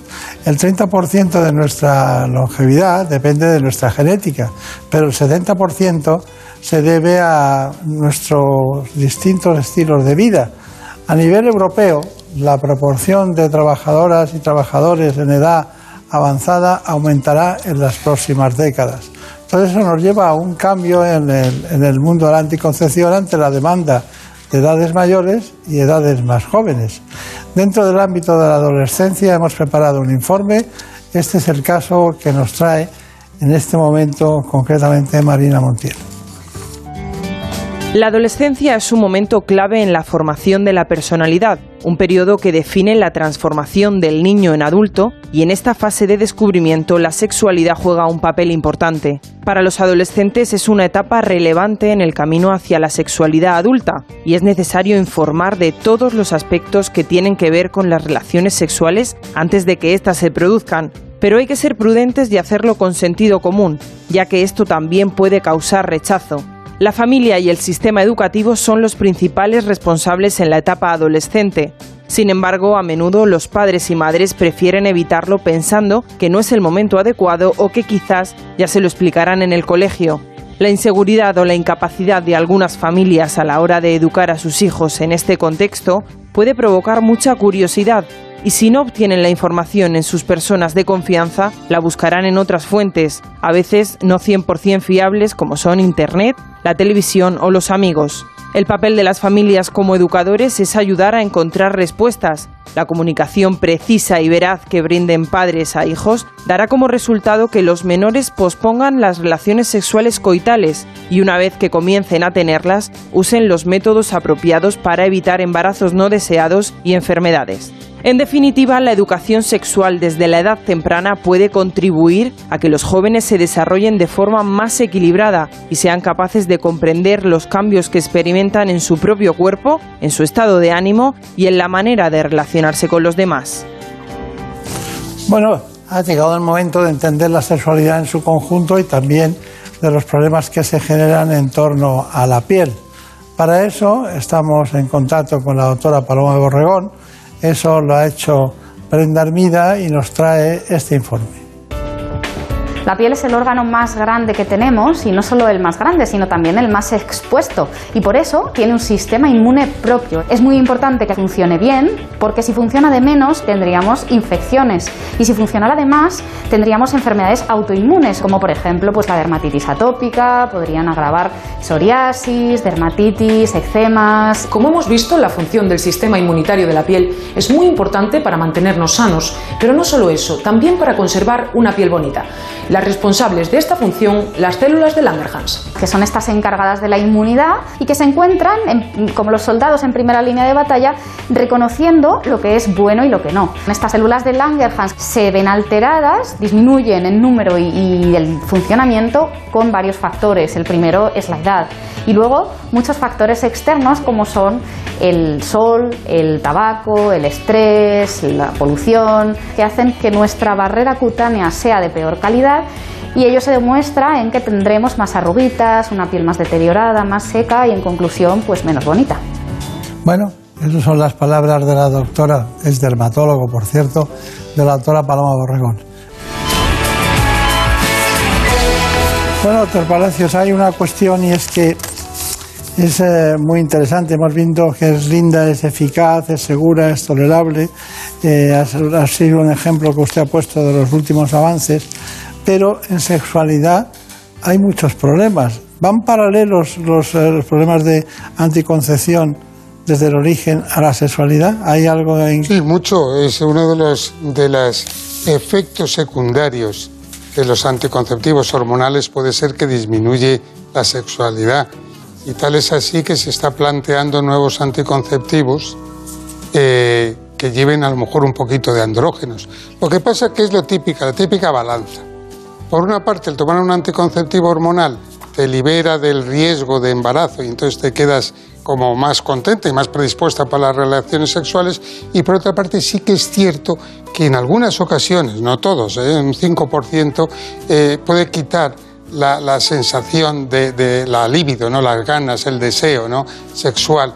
Pero hoy por hoy lo que hacemos es cambiar de una píldora a otra y ya sabemos de qué píldora anticonceptiva cambiar a qué otra para que realmente mejore nuestros pacientes. Luego sí puede ser un problema, pero fácil de corregir. Bueno, eh, hay otra cuestión, es que deseo, excitación, orgasmo, resolución, cada uno es un, componente importante de la sexualidad femenina, ¿no? ¿El deseo se soluciona? Bueno, el deseo estamos empezando a solucionarlo. Es que el problema del deseo, lo primero que cuando uno habla de de sexualidad en general y de deseos sexuales que eh, hay que pensar que hay componentes psicológicos, sociológicos, pero orgánicos también y funcionales de las hormonas también. Hoy ya en Estados Unidos, aquí no lo tenemos, pero en Estados Unidos ya hay dos productos que aumentan y que la FDA norteamericana eh, ha aceptado para mejorar el deseo sexual. Uno de ellos, el último, que es la primeranotide, es muy interesante, es una inyección que te pones 45 minutos más o menos antes de querer tener relaciones sexuales y que está funcionando y está allí, ¿no? Y con muy pocos eh, efectos secundarios. Aumenta la, la melacortina y eso, y la melacortina hace que se tenga más, ganas de deseo sexual. Luego sí que hay cosas nuevas. Todavía estamos en el camino, ¿verdad? Que todavía no tenemos lo ideal, pero sí que yo creo que estamos avanzando. Eh, se dice siempre, eh, estamos eh, viendo el ángulo oculto de la relación de pareja, cuestiones que, para decirlo de alguna manera, ocurren en ese espacio infinito en el que ocurren muchas cosas entre un hombre y una mujer, pero mm, parece ser que la menopausia y la sexualidad tienen, es un binomio que, donde la mujer adquiere su verdadera madurez. ¿Qué le parece a usted eso? Yo, estoy de acuerdo. Hay dos frases que me gustaría decir aquí. Una de ellas es que, que lo dice un amigo mío. Es decir, aunque tenemos canas, seguimos teniendo ganas. Es decir, que las canas no significa que el deseo sexual desaparezca. Será diferente la sexualidad, pero que existe hasta el último día de tu vida. Y eso lo tiene que saber todo el mundo y lo sabe. Y otro tema que yo creo que es muy importante de, saber en el mundo de la sexualidad eh, es que debemos de poner de nuestra parte mucho. Y si tenemos alguna alteración orgánica, tenemos que ir a buscar soluciones. En la mujer menopáusica el problema muchas veces, por ejemplo, es la atrofia vaginal que ya hemos hablado en este programa. Y finalmente, yo creo que tiene que saber todo el mundo que cada vez hemos avanzado, tenemos muchos más remedios y que es una cosa de dos. Una amiga mía italiana dice couple post, es decir, problema de pareja que cuando uno dice, bueno, es que ya estoy en la menopausia, tengo menos ganas, no me apetece o me duele, que sepa que posiblemente la pareja tampoco lo tiene muy fácil, ¿no? Entonces, que es un tema de pareja. Yo creo que es un tema muy bonito, lo has dicho muy bien, Bartolomé, que es ese, ese mundo profundo que hay ahí, que lo que tenemos que hacer es ponerlo en la superficie, hablar de él y darle soluciones, que hay cada vez más, como he dicho antes. De todas maneras, mejor no tener canas, ¿no? no, pero bueno, a eso, me ha gustado esa frase, ¿no? La de, aunque tengamos canas, no se nos quitan las ganas, porque es una verdad que está ahí, ¿verdad? Bueno, es que hay la imaginación, el deseo, todo ese mundo de la intuición, eso no, eso no se apaga nunca, ¿no? Nunca, nunca, además yo creo que es parte de nuestra vida, es nuestra parte de la sensibilidad. Lo que estamos viviendo ahora, que es muy triste, muchas veces no poder tocarnos unos a otros, no poder acariciarnos. Esa caricia es tan importante, lo estamos viviendo ahora, ¿eh? El momento ahora es el decir, caramba, qué importante era el acariciar, el abrazar. ¿Cuántos nietos echan de menos dar al abuelo, a la abuela un abrazo y viceversa? Ya ni te digo. Parece que hemos ido al mismo colegio, ¿no? Sí, yo creo que hemos ido y hemos vivido mucho juntos. Yo creo que esto, y esto es lo bonito, y estamos aquí trabajando y disfrutando. Está bien. Bueno, pues eh, la sexualidad después de la menopausia también tiene su porqué, sus palabras y su trabajo que ha hecho Ana Villalta. Después de la etapa reproductiva de la mujer con el cese de la menstruación, llega la menopausia, un proceso que aparece aproximadamente entre los 45 y los 54 años y que conlleva cambios físicos y psicológicos.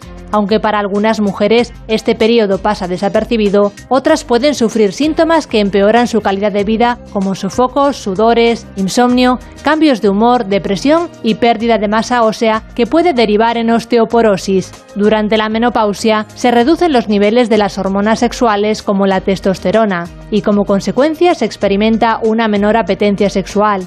Además, pueden aparecer disfunciones sexuales como atrofia vaginal, sequedad y dolor en las relaciones sexuales, problemas que sufren entre el 11 y el 45% de las mujeres en esta etapa. Y aunque no se habla abiertamente, otro de los motivos de consulta más frecuentes son los trastornos de la excitación y la anorgasmia. Sin embargo, todos estos problemas se pueden prevenir y tratar por los especialistas en las consultas y no tienen por qué ser un impedimento para disfrutar del sexo en la tercera edad de manera saludable. Y aunque la sexualidad de esta etapa sea diferente a las anteriores, puede también ser placentera. Pasar tiempo con la pareja, besarse o abrazarse pueden ser maneras de fomentar un mayor cariño e iniciar un camino hacia una mayor intimidad y relaciones sexuales.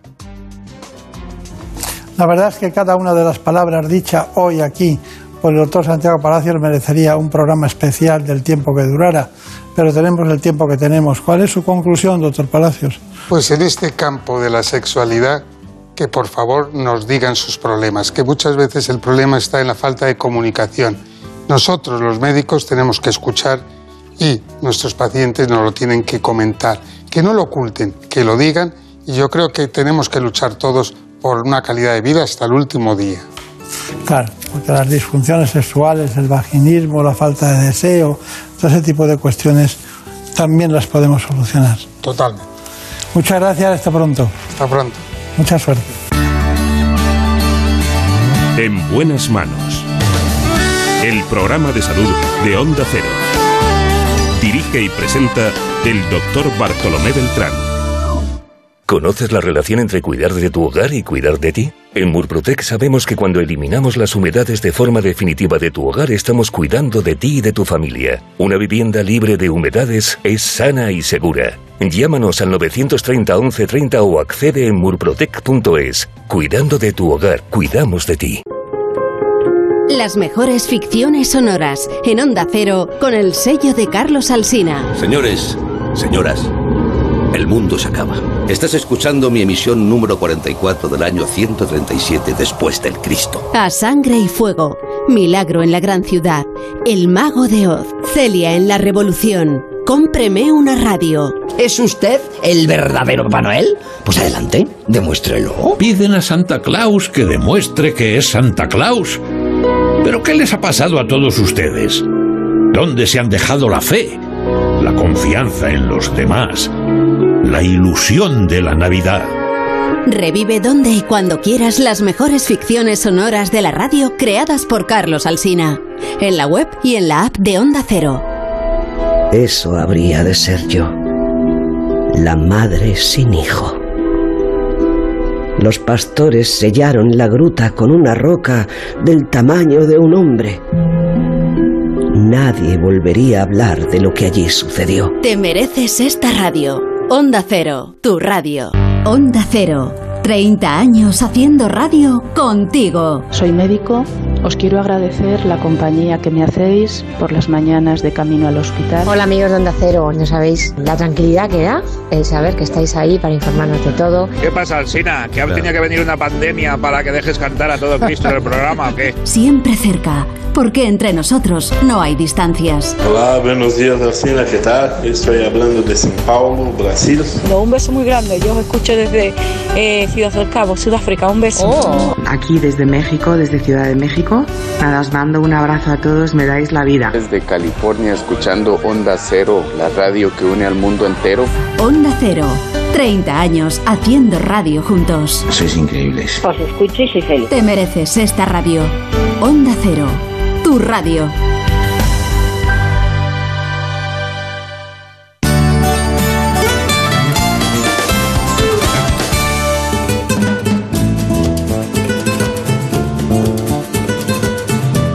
Ha llegado el momento de conocer lo que publican nuestros compañeros de La Razón en ese suplemento de A tu Salud.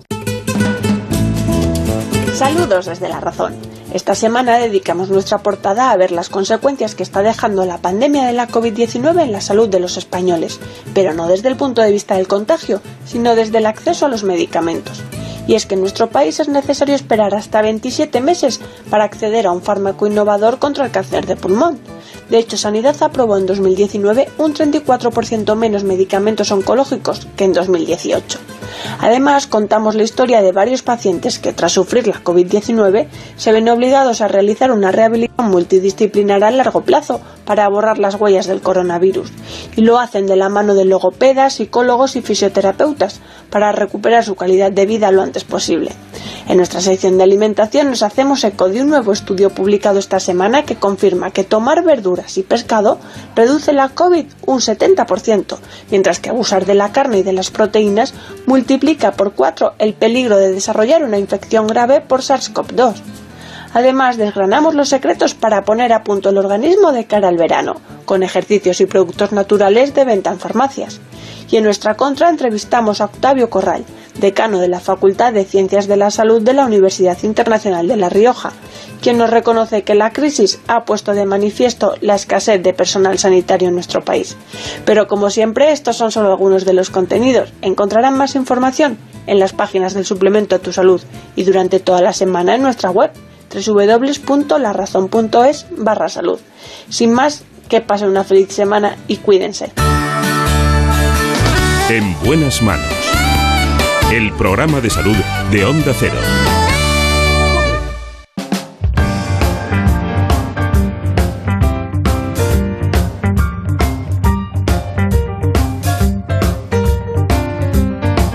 Parece que se nos cae el pelo. Cada vez son más el número de personas que se someten a un trasplante capilar.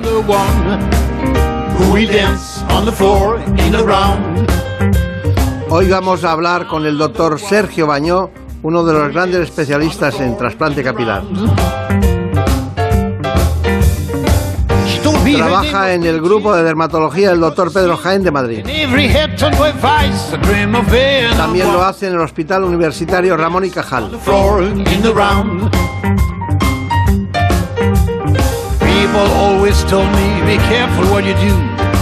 Tienen que permitir que antes les proporcione este informe.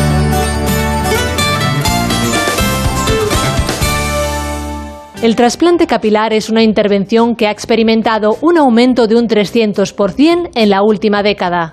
Se trata de una operación que se está consolidando como la solución más eficaz a largo plazo para tratar la alopecia, sobre todo la androgénica masculina y femenina, aunque son ellos los que más se someten a este tipo de intervenciones, representando el 75% de los casos. El origen de esta alopecia es genético u hormonal y lo más característico es la falta de densidad capilar por la zona frontal y superior de la cabeza y la coronilla. Para recuperar esta densidad, el trasplante capilar mediante técnica de microinjertos consigue una mejora muy significativa. Las técnicas más empleadas son la FUS y la FUE, una intervención indolora que no deja cicatrices y en la que se implantan folículos individuales. Esta intervención se realiza en quirófano, no requiere ingreso hospitalario y la recuperación suele ser completa aproximadamente una semana después de la intervención. El crecimiento de pelo comienza a observarse a partir de los seis meses de la cirugía, siendo máximo al año tras la intervención. Con esta técnica se consiguen trasplantar los cabellos en menos tiempo, con más precisión y logrando unos resultados más naturales. Muy bien, pues en esta mañana quiero presentarles a todos ustedes a un gran especialista. Contamos, por tanto, en este espacio con el doctor Sergio Bañó, dermatólogo y experto en tricología, como ya se ha dicho, que trabaja en el Hospital Universitario Ramón y Cajal de Madrid. Sepan que también pertenece a un grupo de expertos en dermatología, en el ámbito capilar y en el ámbito de la dermatología tradicional, con el grupo dermatológico, el doctor Pedro Jaén. Doctor Baño, Galván de segundo. Galván de segundo. Galván de segundo. Bueno, esto. Claro, que alguien escoja la dermatología está muy bien, ¿no? Está bien.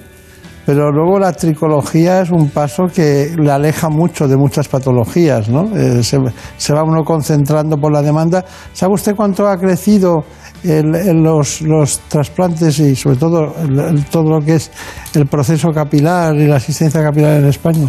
Bueno, me lo puedo imaginar porque es una de las áreas dentro de la dermatología que más desarrollo ha tenido en los últimos años. La verdad que en la actividad tanto pública como privada hemos eh, vivido una superespecialización muy importante en los últimos años para fomentar actividades no solo asistenciales, sino también de docencia e investigación, con lo cual me puedo imaginar que ha subido por lo menos un 50-70%. Un 300% un 300%. No me sorprende nada. Es increíble. Pero bueno, eh, dígame, dentro de lo que es el trasplante capilar, eh, supongamos que hay hombres y mujeres. Es más frecuente en hombres, lo sabemos, y, y, casi igual de frecuente en mujeres. Estamos hablando del 75, 50% eh, en los casos de las mujeres, el, 50, el, el 75 en los hombres y el 50-55 en las mujeres. Pero, ¿cuál, ¿cuál es el que va mejor?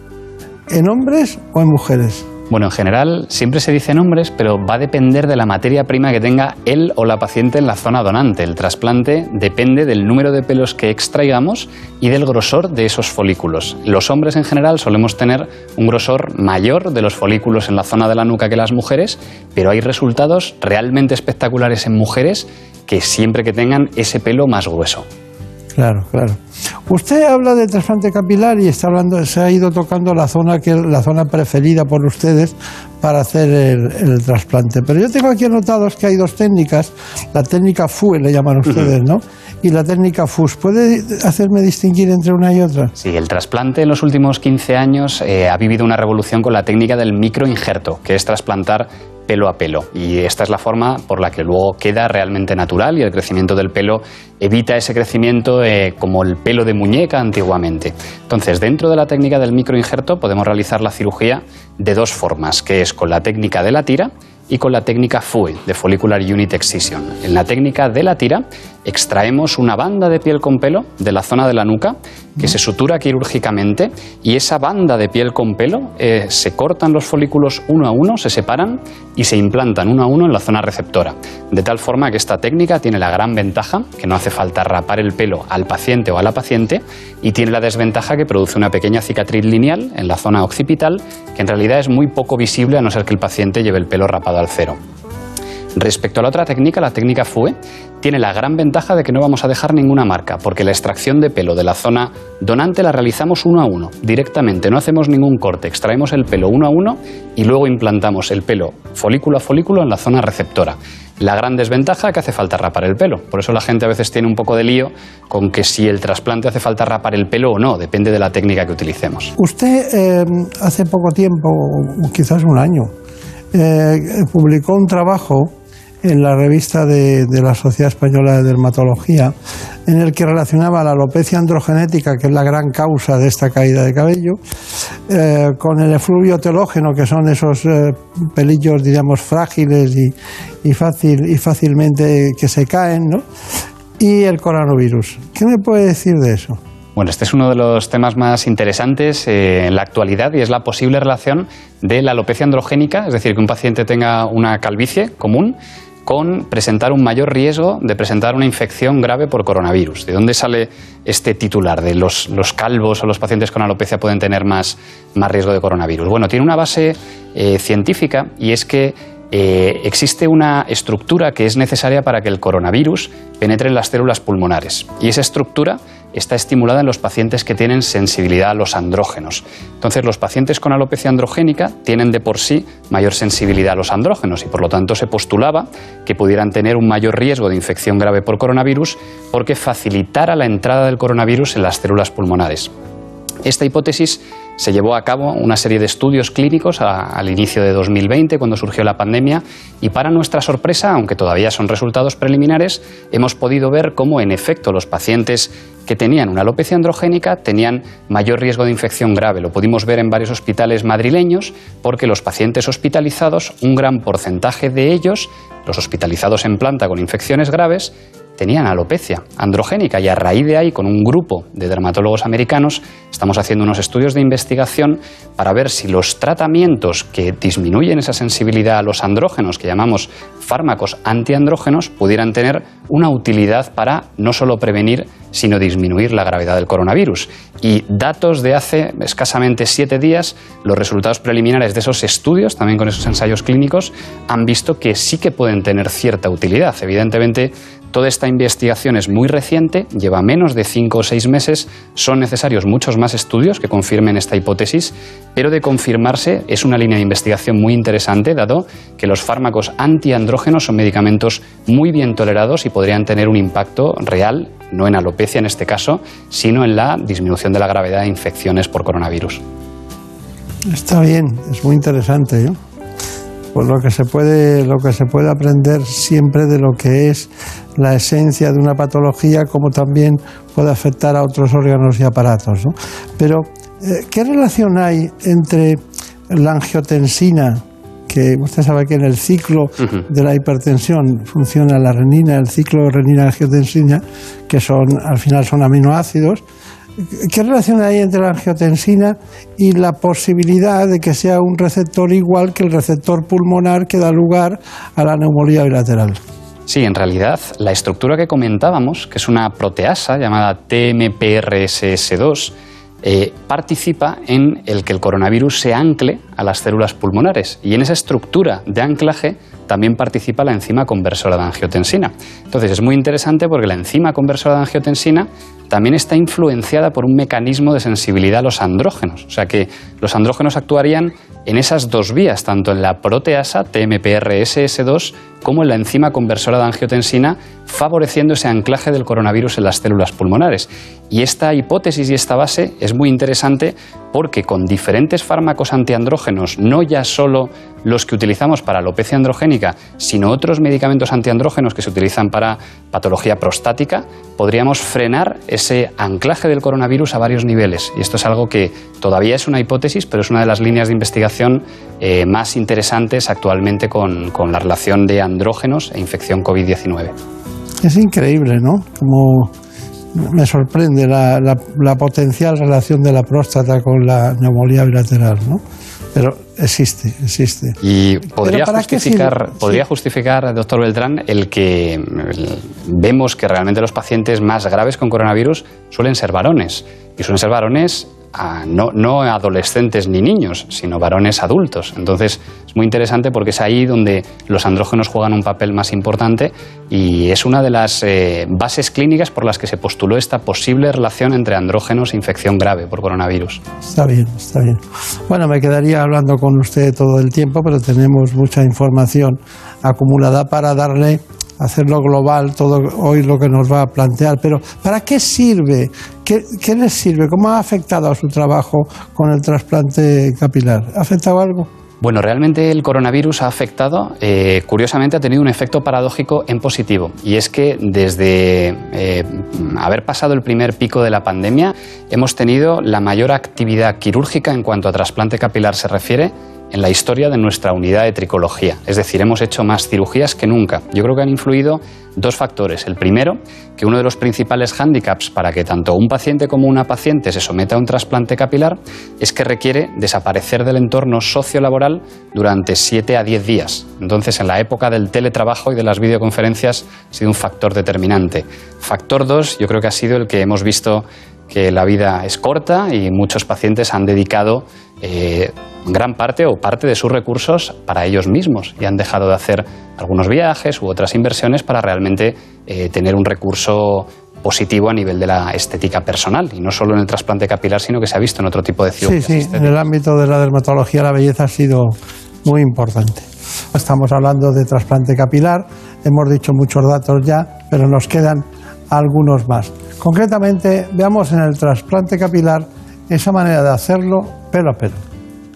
Bueno, vamos a realizar a nuestro paciente un trasplante capilar con la técnica del microinjerto, el subtipo de técnica tira que llamamos. Entonces, primero en el proceso es la realización del diseño de la zona receptora, donde vamos luego a implantar los folículos. Lo más importante es cuidar mucho la zona receptora, es decir, donde hemos implantado cada uno de los pelos, eso se implanta sin puntos ni nada, se introduce dentro de la incisión que hemos realizado, con lo cual si el paciente se da un golpe en la zona, los pelos podrían salirse o dañarse esa raíz folicular. Entonces, tiene que mantenerse en reposo estricto esa zona, no tocarla, no frotarla, etcétera, por lo menos durante 48 horas, hasta que se empiezan a realizar los lavados del cuero cabelludo. Pero ese es el aspecto más importante. No hay problema con la zona donante, donde hemos extraído el pelo, el paciente se puede apoyar, puede tocarse sin problema, pero la zona receptora tiene que tener mucho cuidado. Tiene que tener cuidado al entrar a los coches con no darse golpes, no se puede poner una gorra, un sombrero los primeros dos días y no puede tampoco ponerse jerseys, tiene que utilizar americanas, etcétera. Es la parte más importante. Haremos un desflecado en la zona anterior y mm, es muy importante también la simetría a la hora de, de plantear el trasplante capilar. Lo primero sería cortar esa banda de piel con pelo y dar, hacer la sutura. Eso se tarda aproximadamente una media hora, tres cuartos de hora.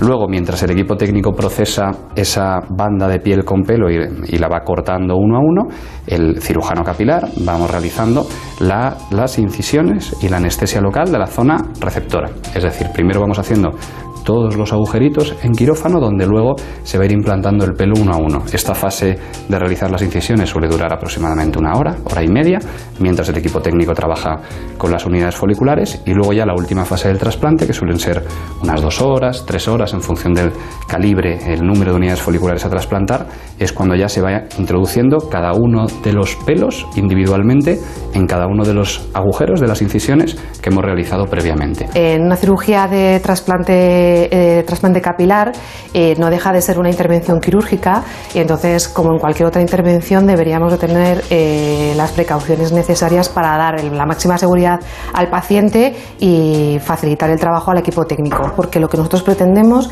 es hacer una sedación consciente, que se llama, no una anestesia general, porque no es necesario, sino simplemente un procedimiento en el que tengamos una sedación consciente, en el que el paciente esté confortable, pero que en todo momento, si lo necesitamos, él sea capaz de colaborar para poder eh, estar seguros de que no perdemos en ningún momento el control de, todas sus constantes. El paciente está tranquilo, eh, ha sido una cirugía de aproximadamente unas 5 horas y obtendrá el resultado cosmético final de esta cirugía a partir de los 6 meses y sobre todo se suele ver a, a los 12 meses al año.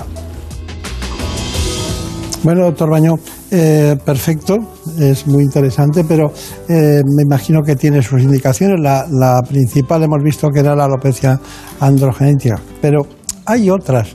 Por ejemplo, ¿en un líquen plano es, susceptible de hacerse un trasplante capilar?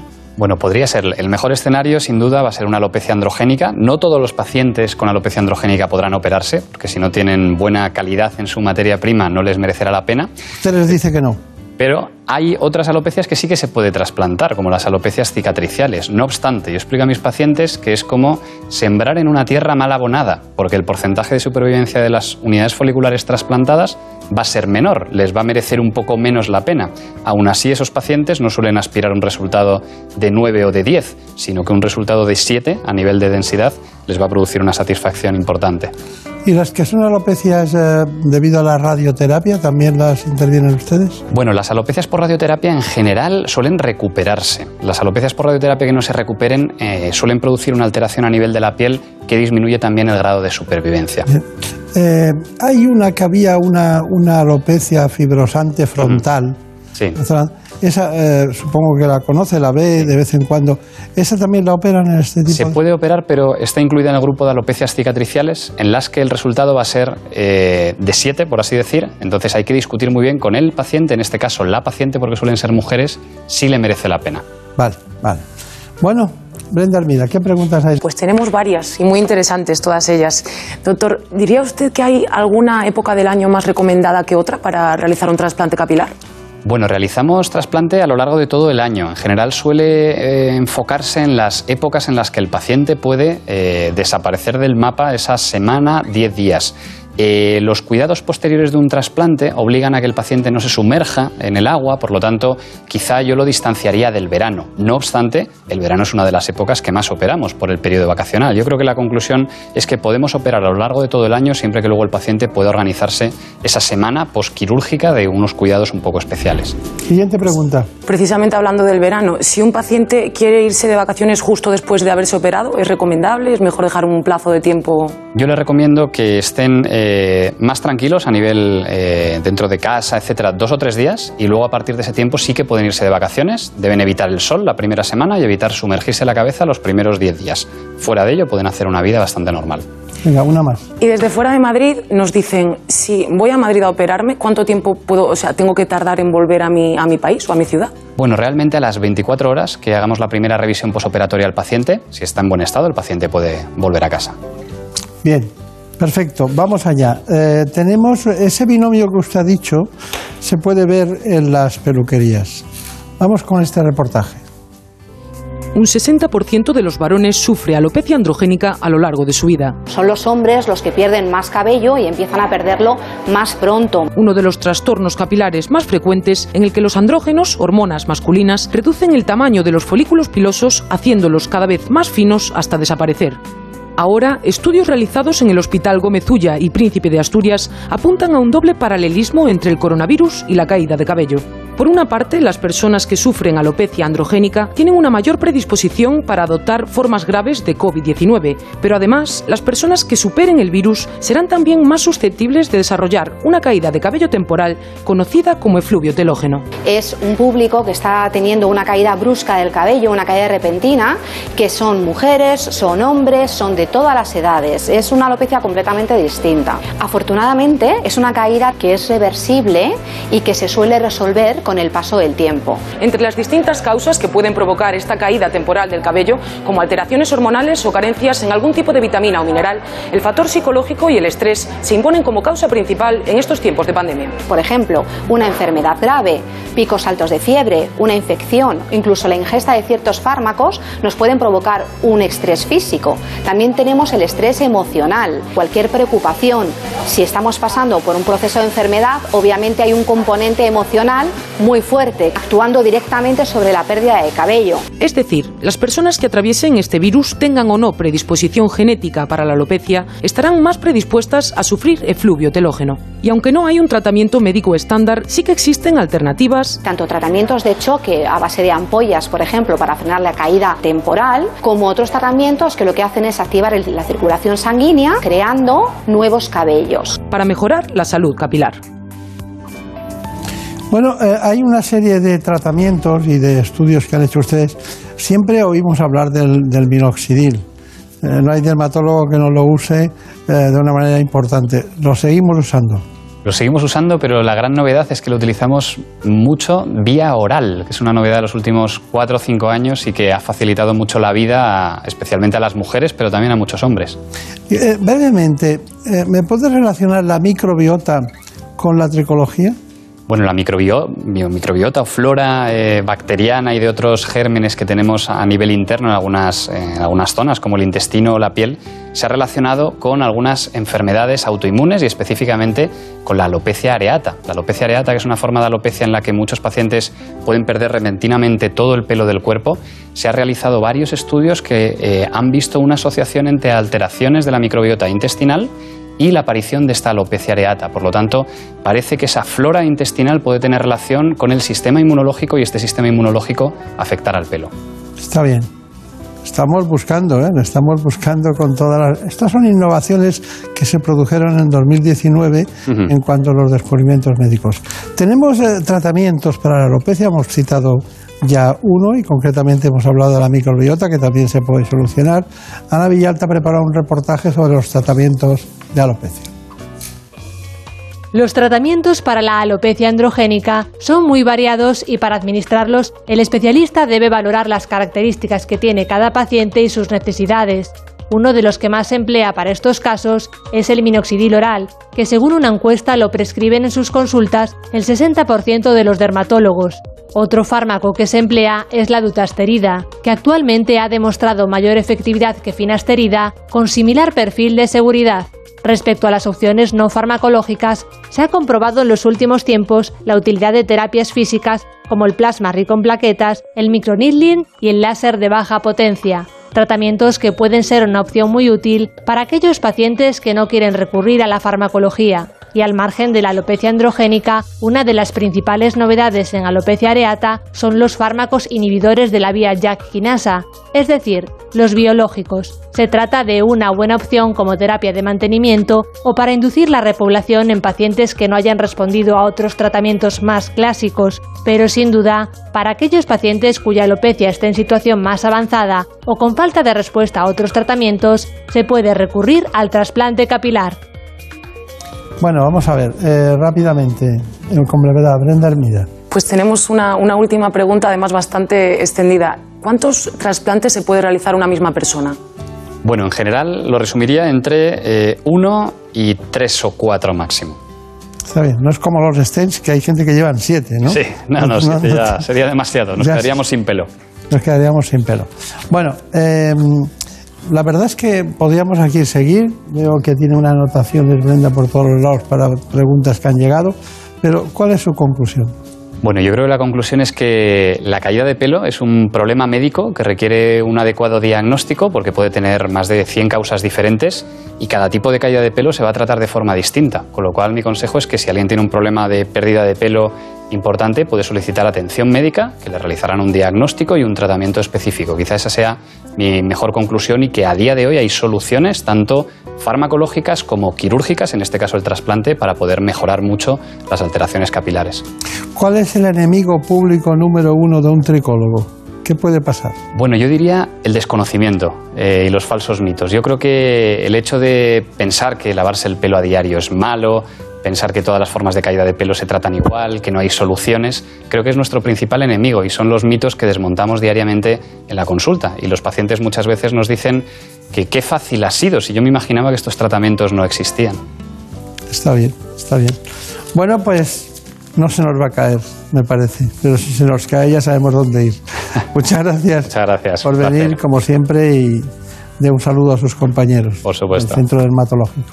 Y a todos ustedes indicarles que seguimos hablando de cuestiones interesantes y todas últimamente rozan, entran o tienen eh, alguna relación con el COVID-19. Por un beso tuyo, contigo me voy. No me lo pregunto, contigo me voy. Que se me fue del alma, contigo me voy. Vamos, pero les vamos a recordar que esto ha sido posible gracias a la magnífica dirección técnica de David Fernández.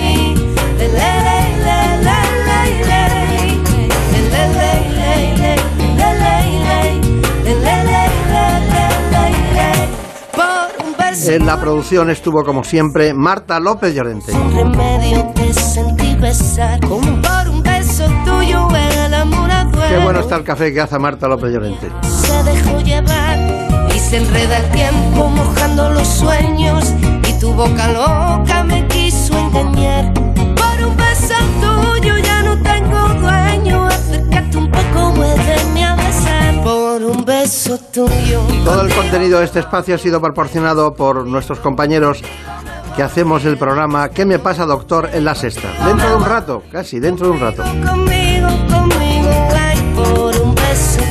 Les invito a que lo vean en la sexta, ya saben, del grupo A3 Media. Quédate esta noche. Contigo me voy. Conmigo, conmigo, Les espero a las 9 de la mañana. Por un beso tuyo, contigo me voy. No me lo pregunto, contigo me voy. Que se me fue del alma, contigo me voy. Yo me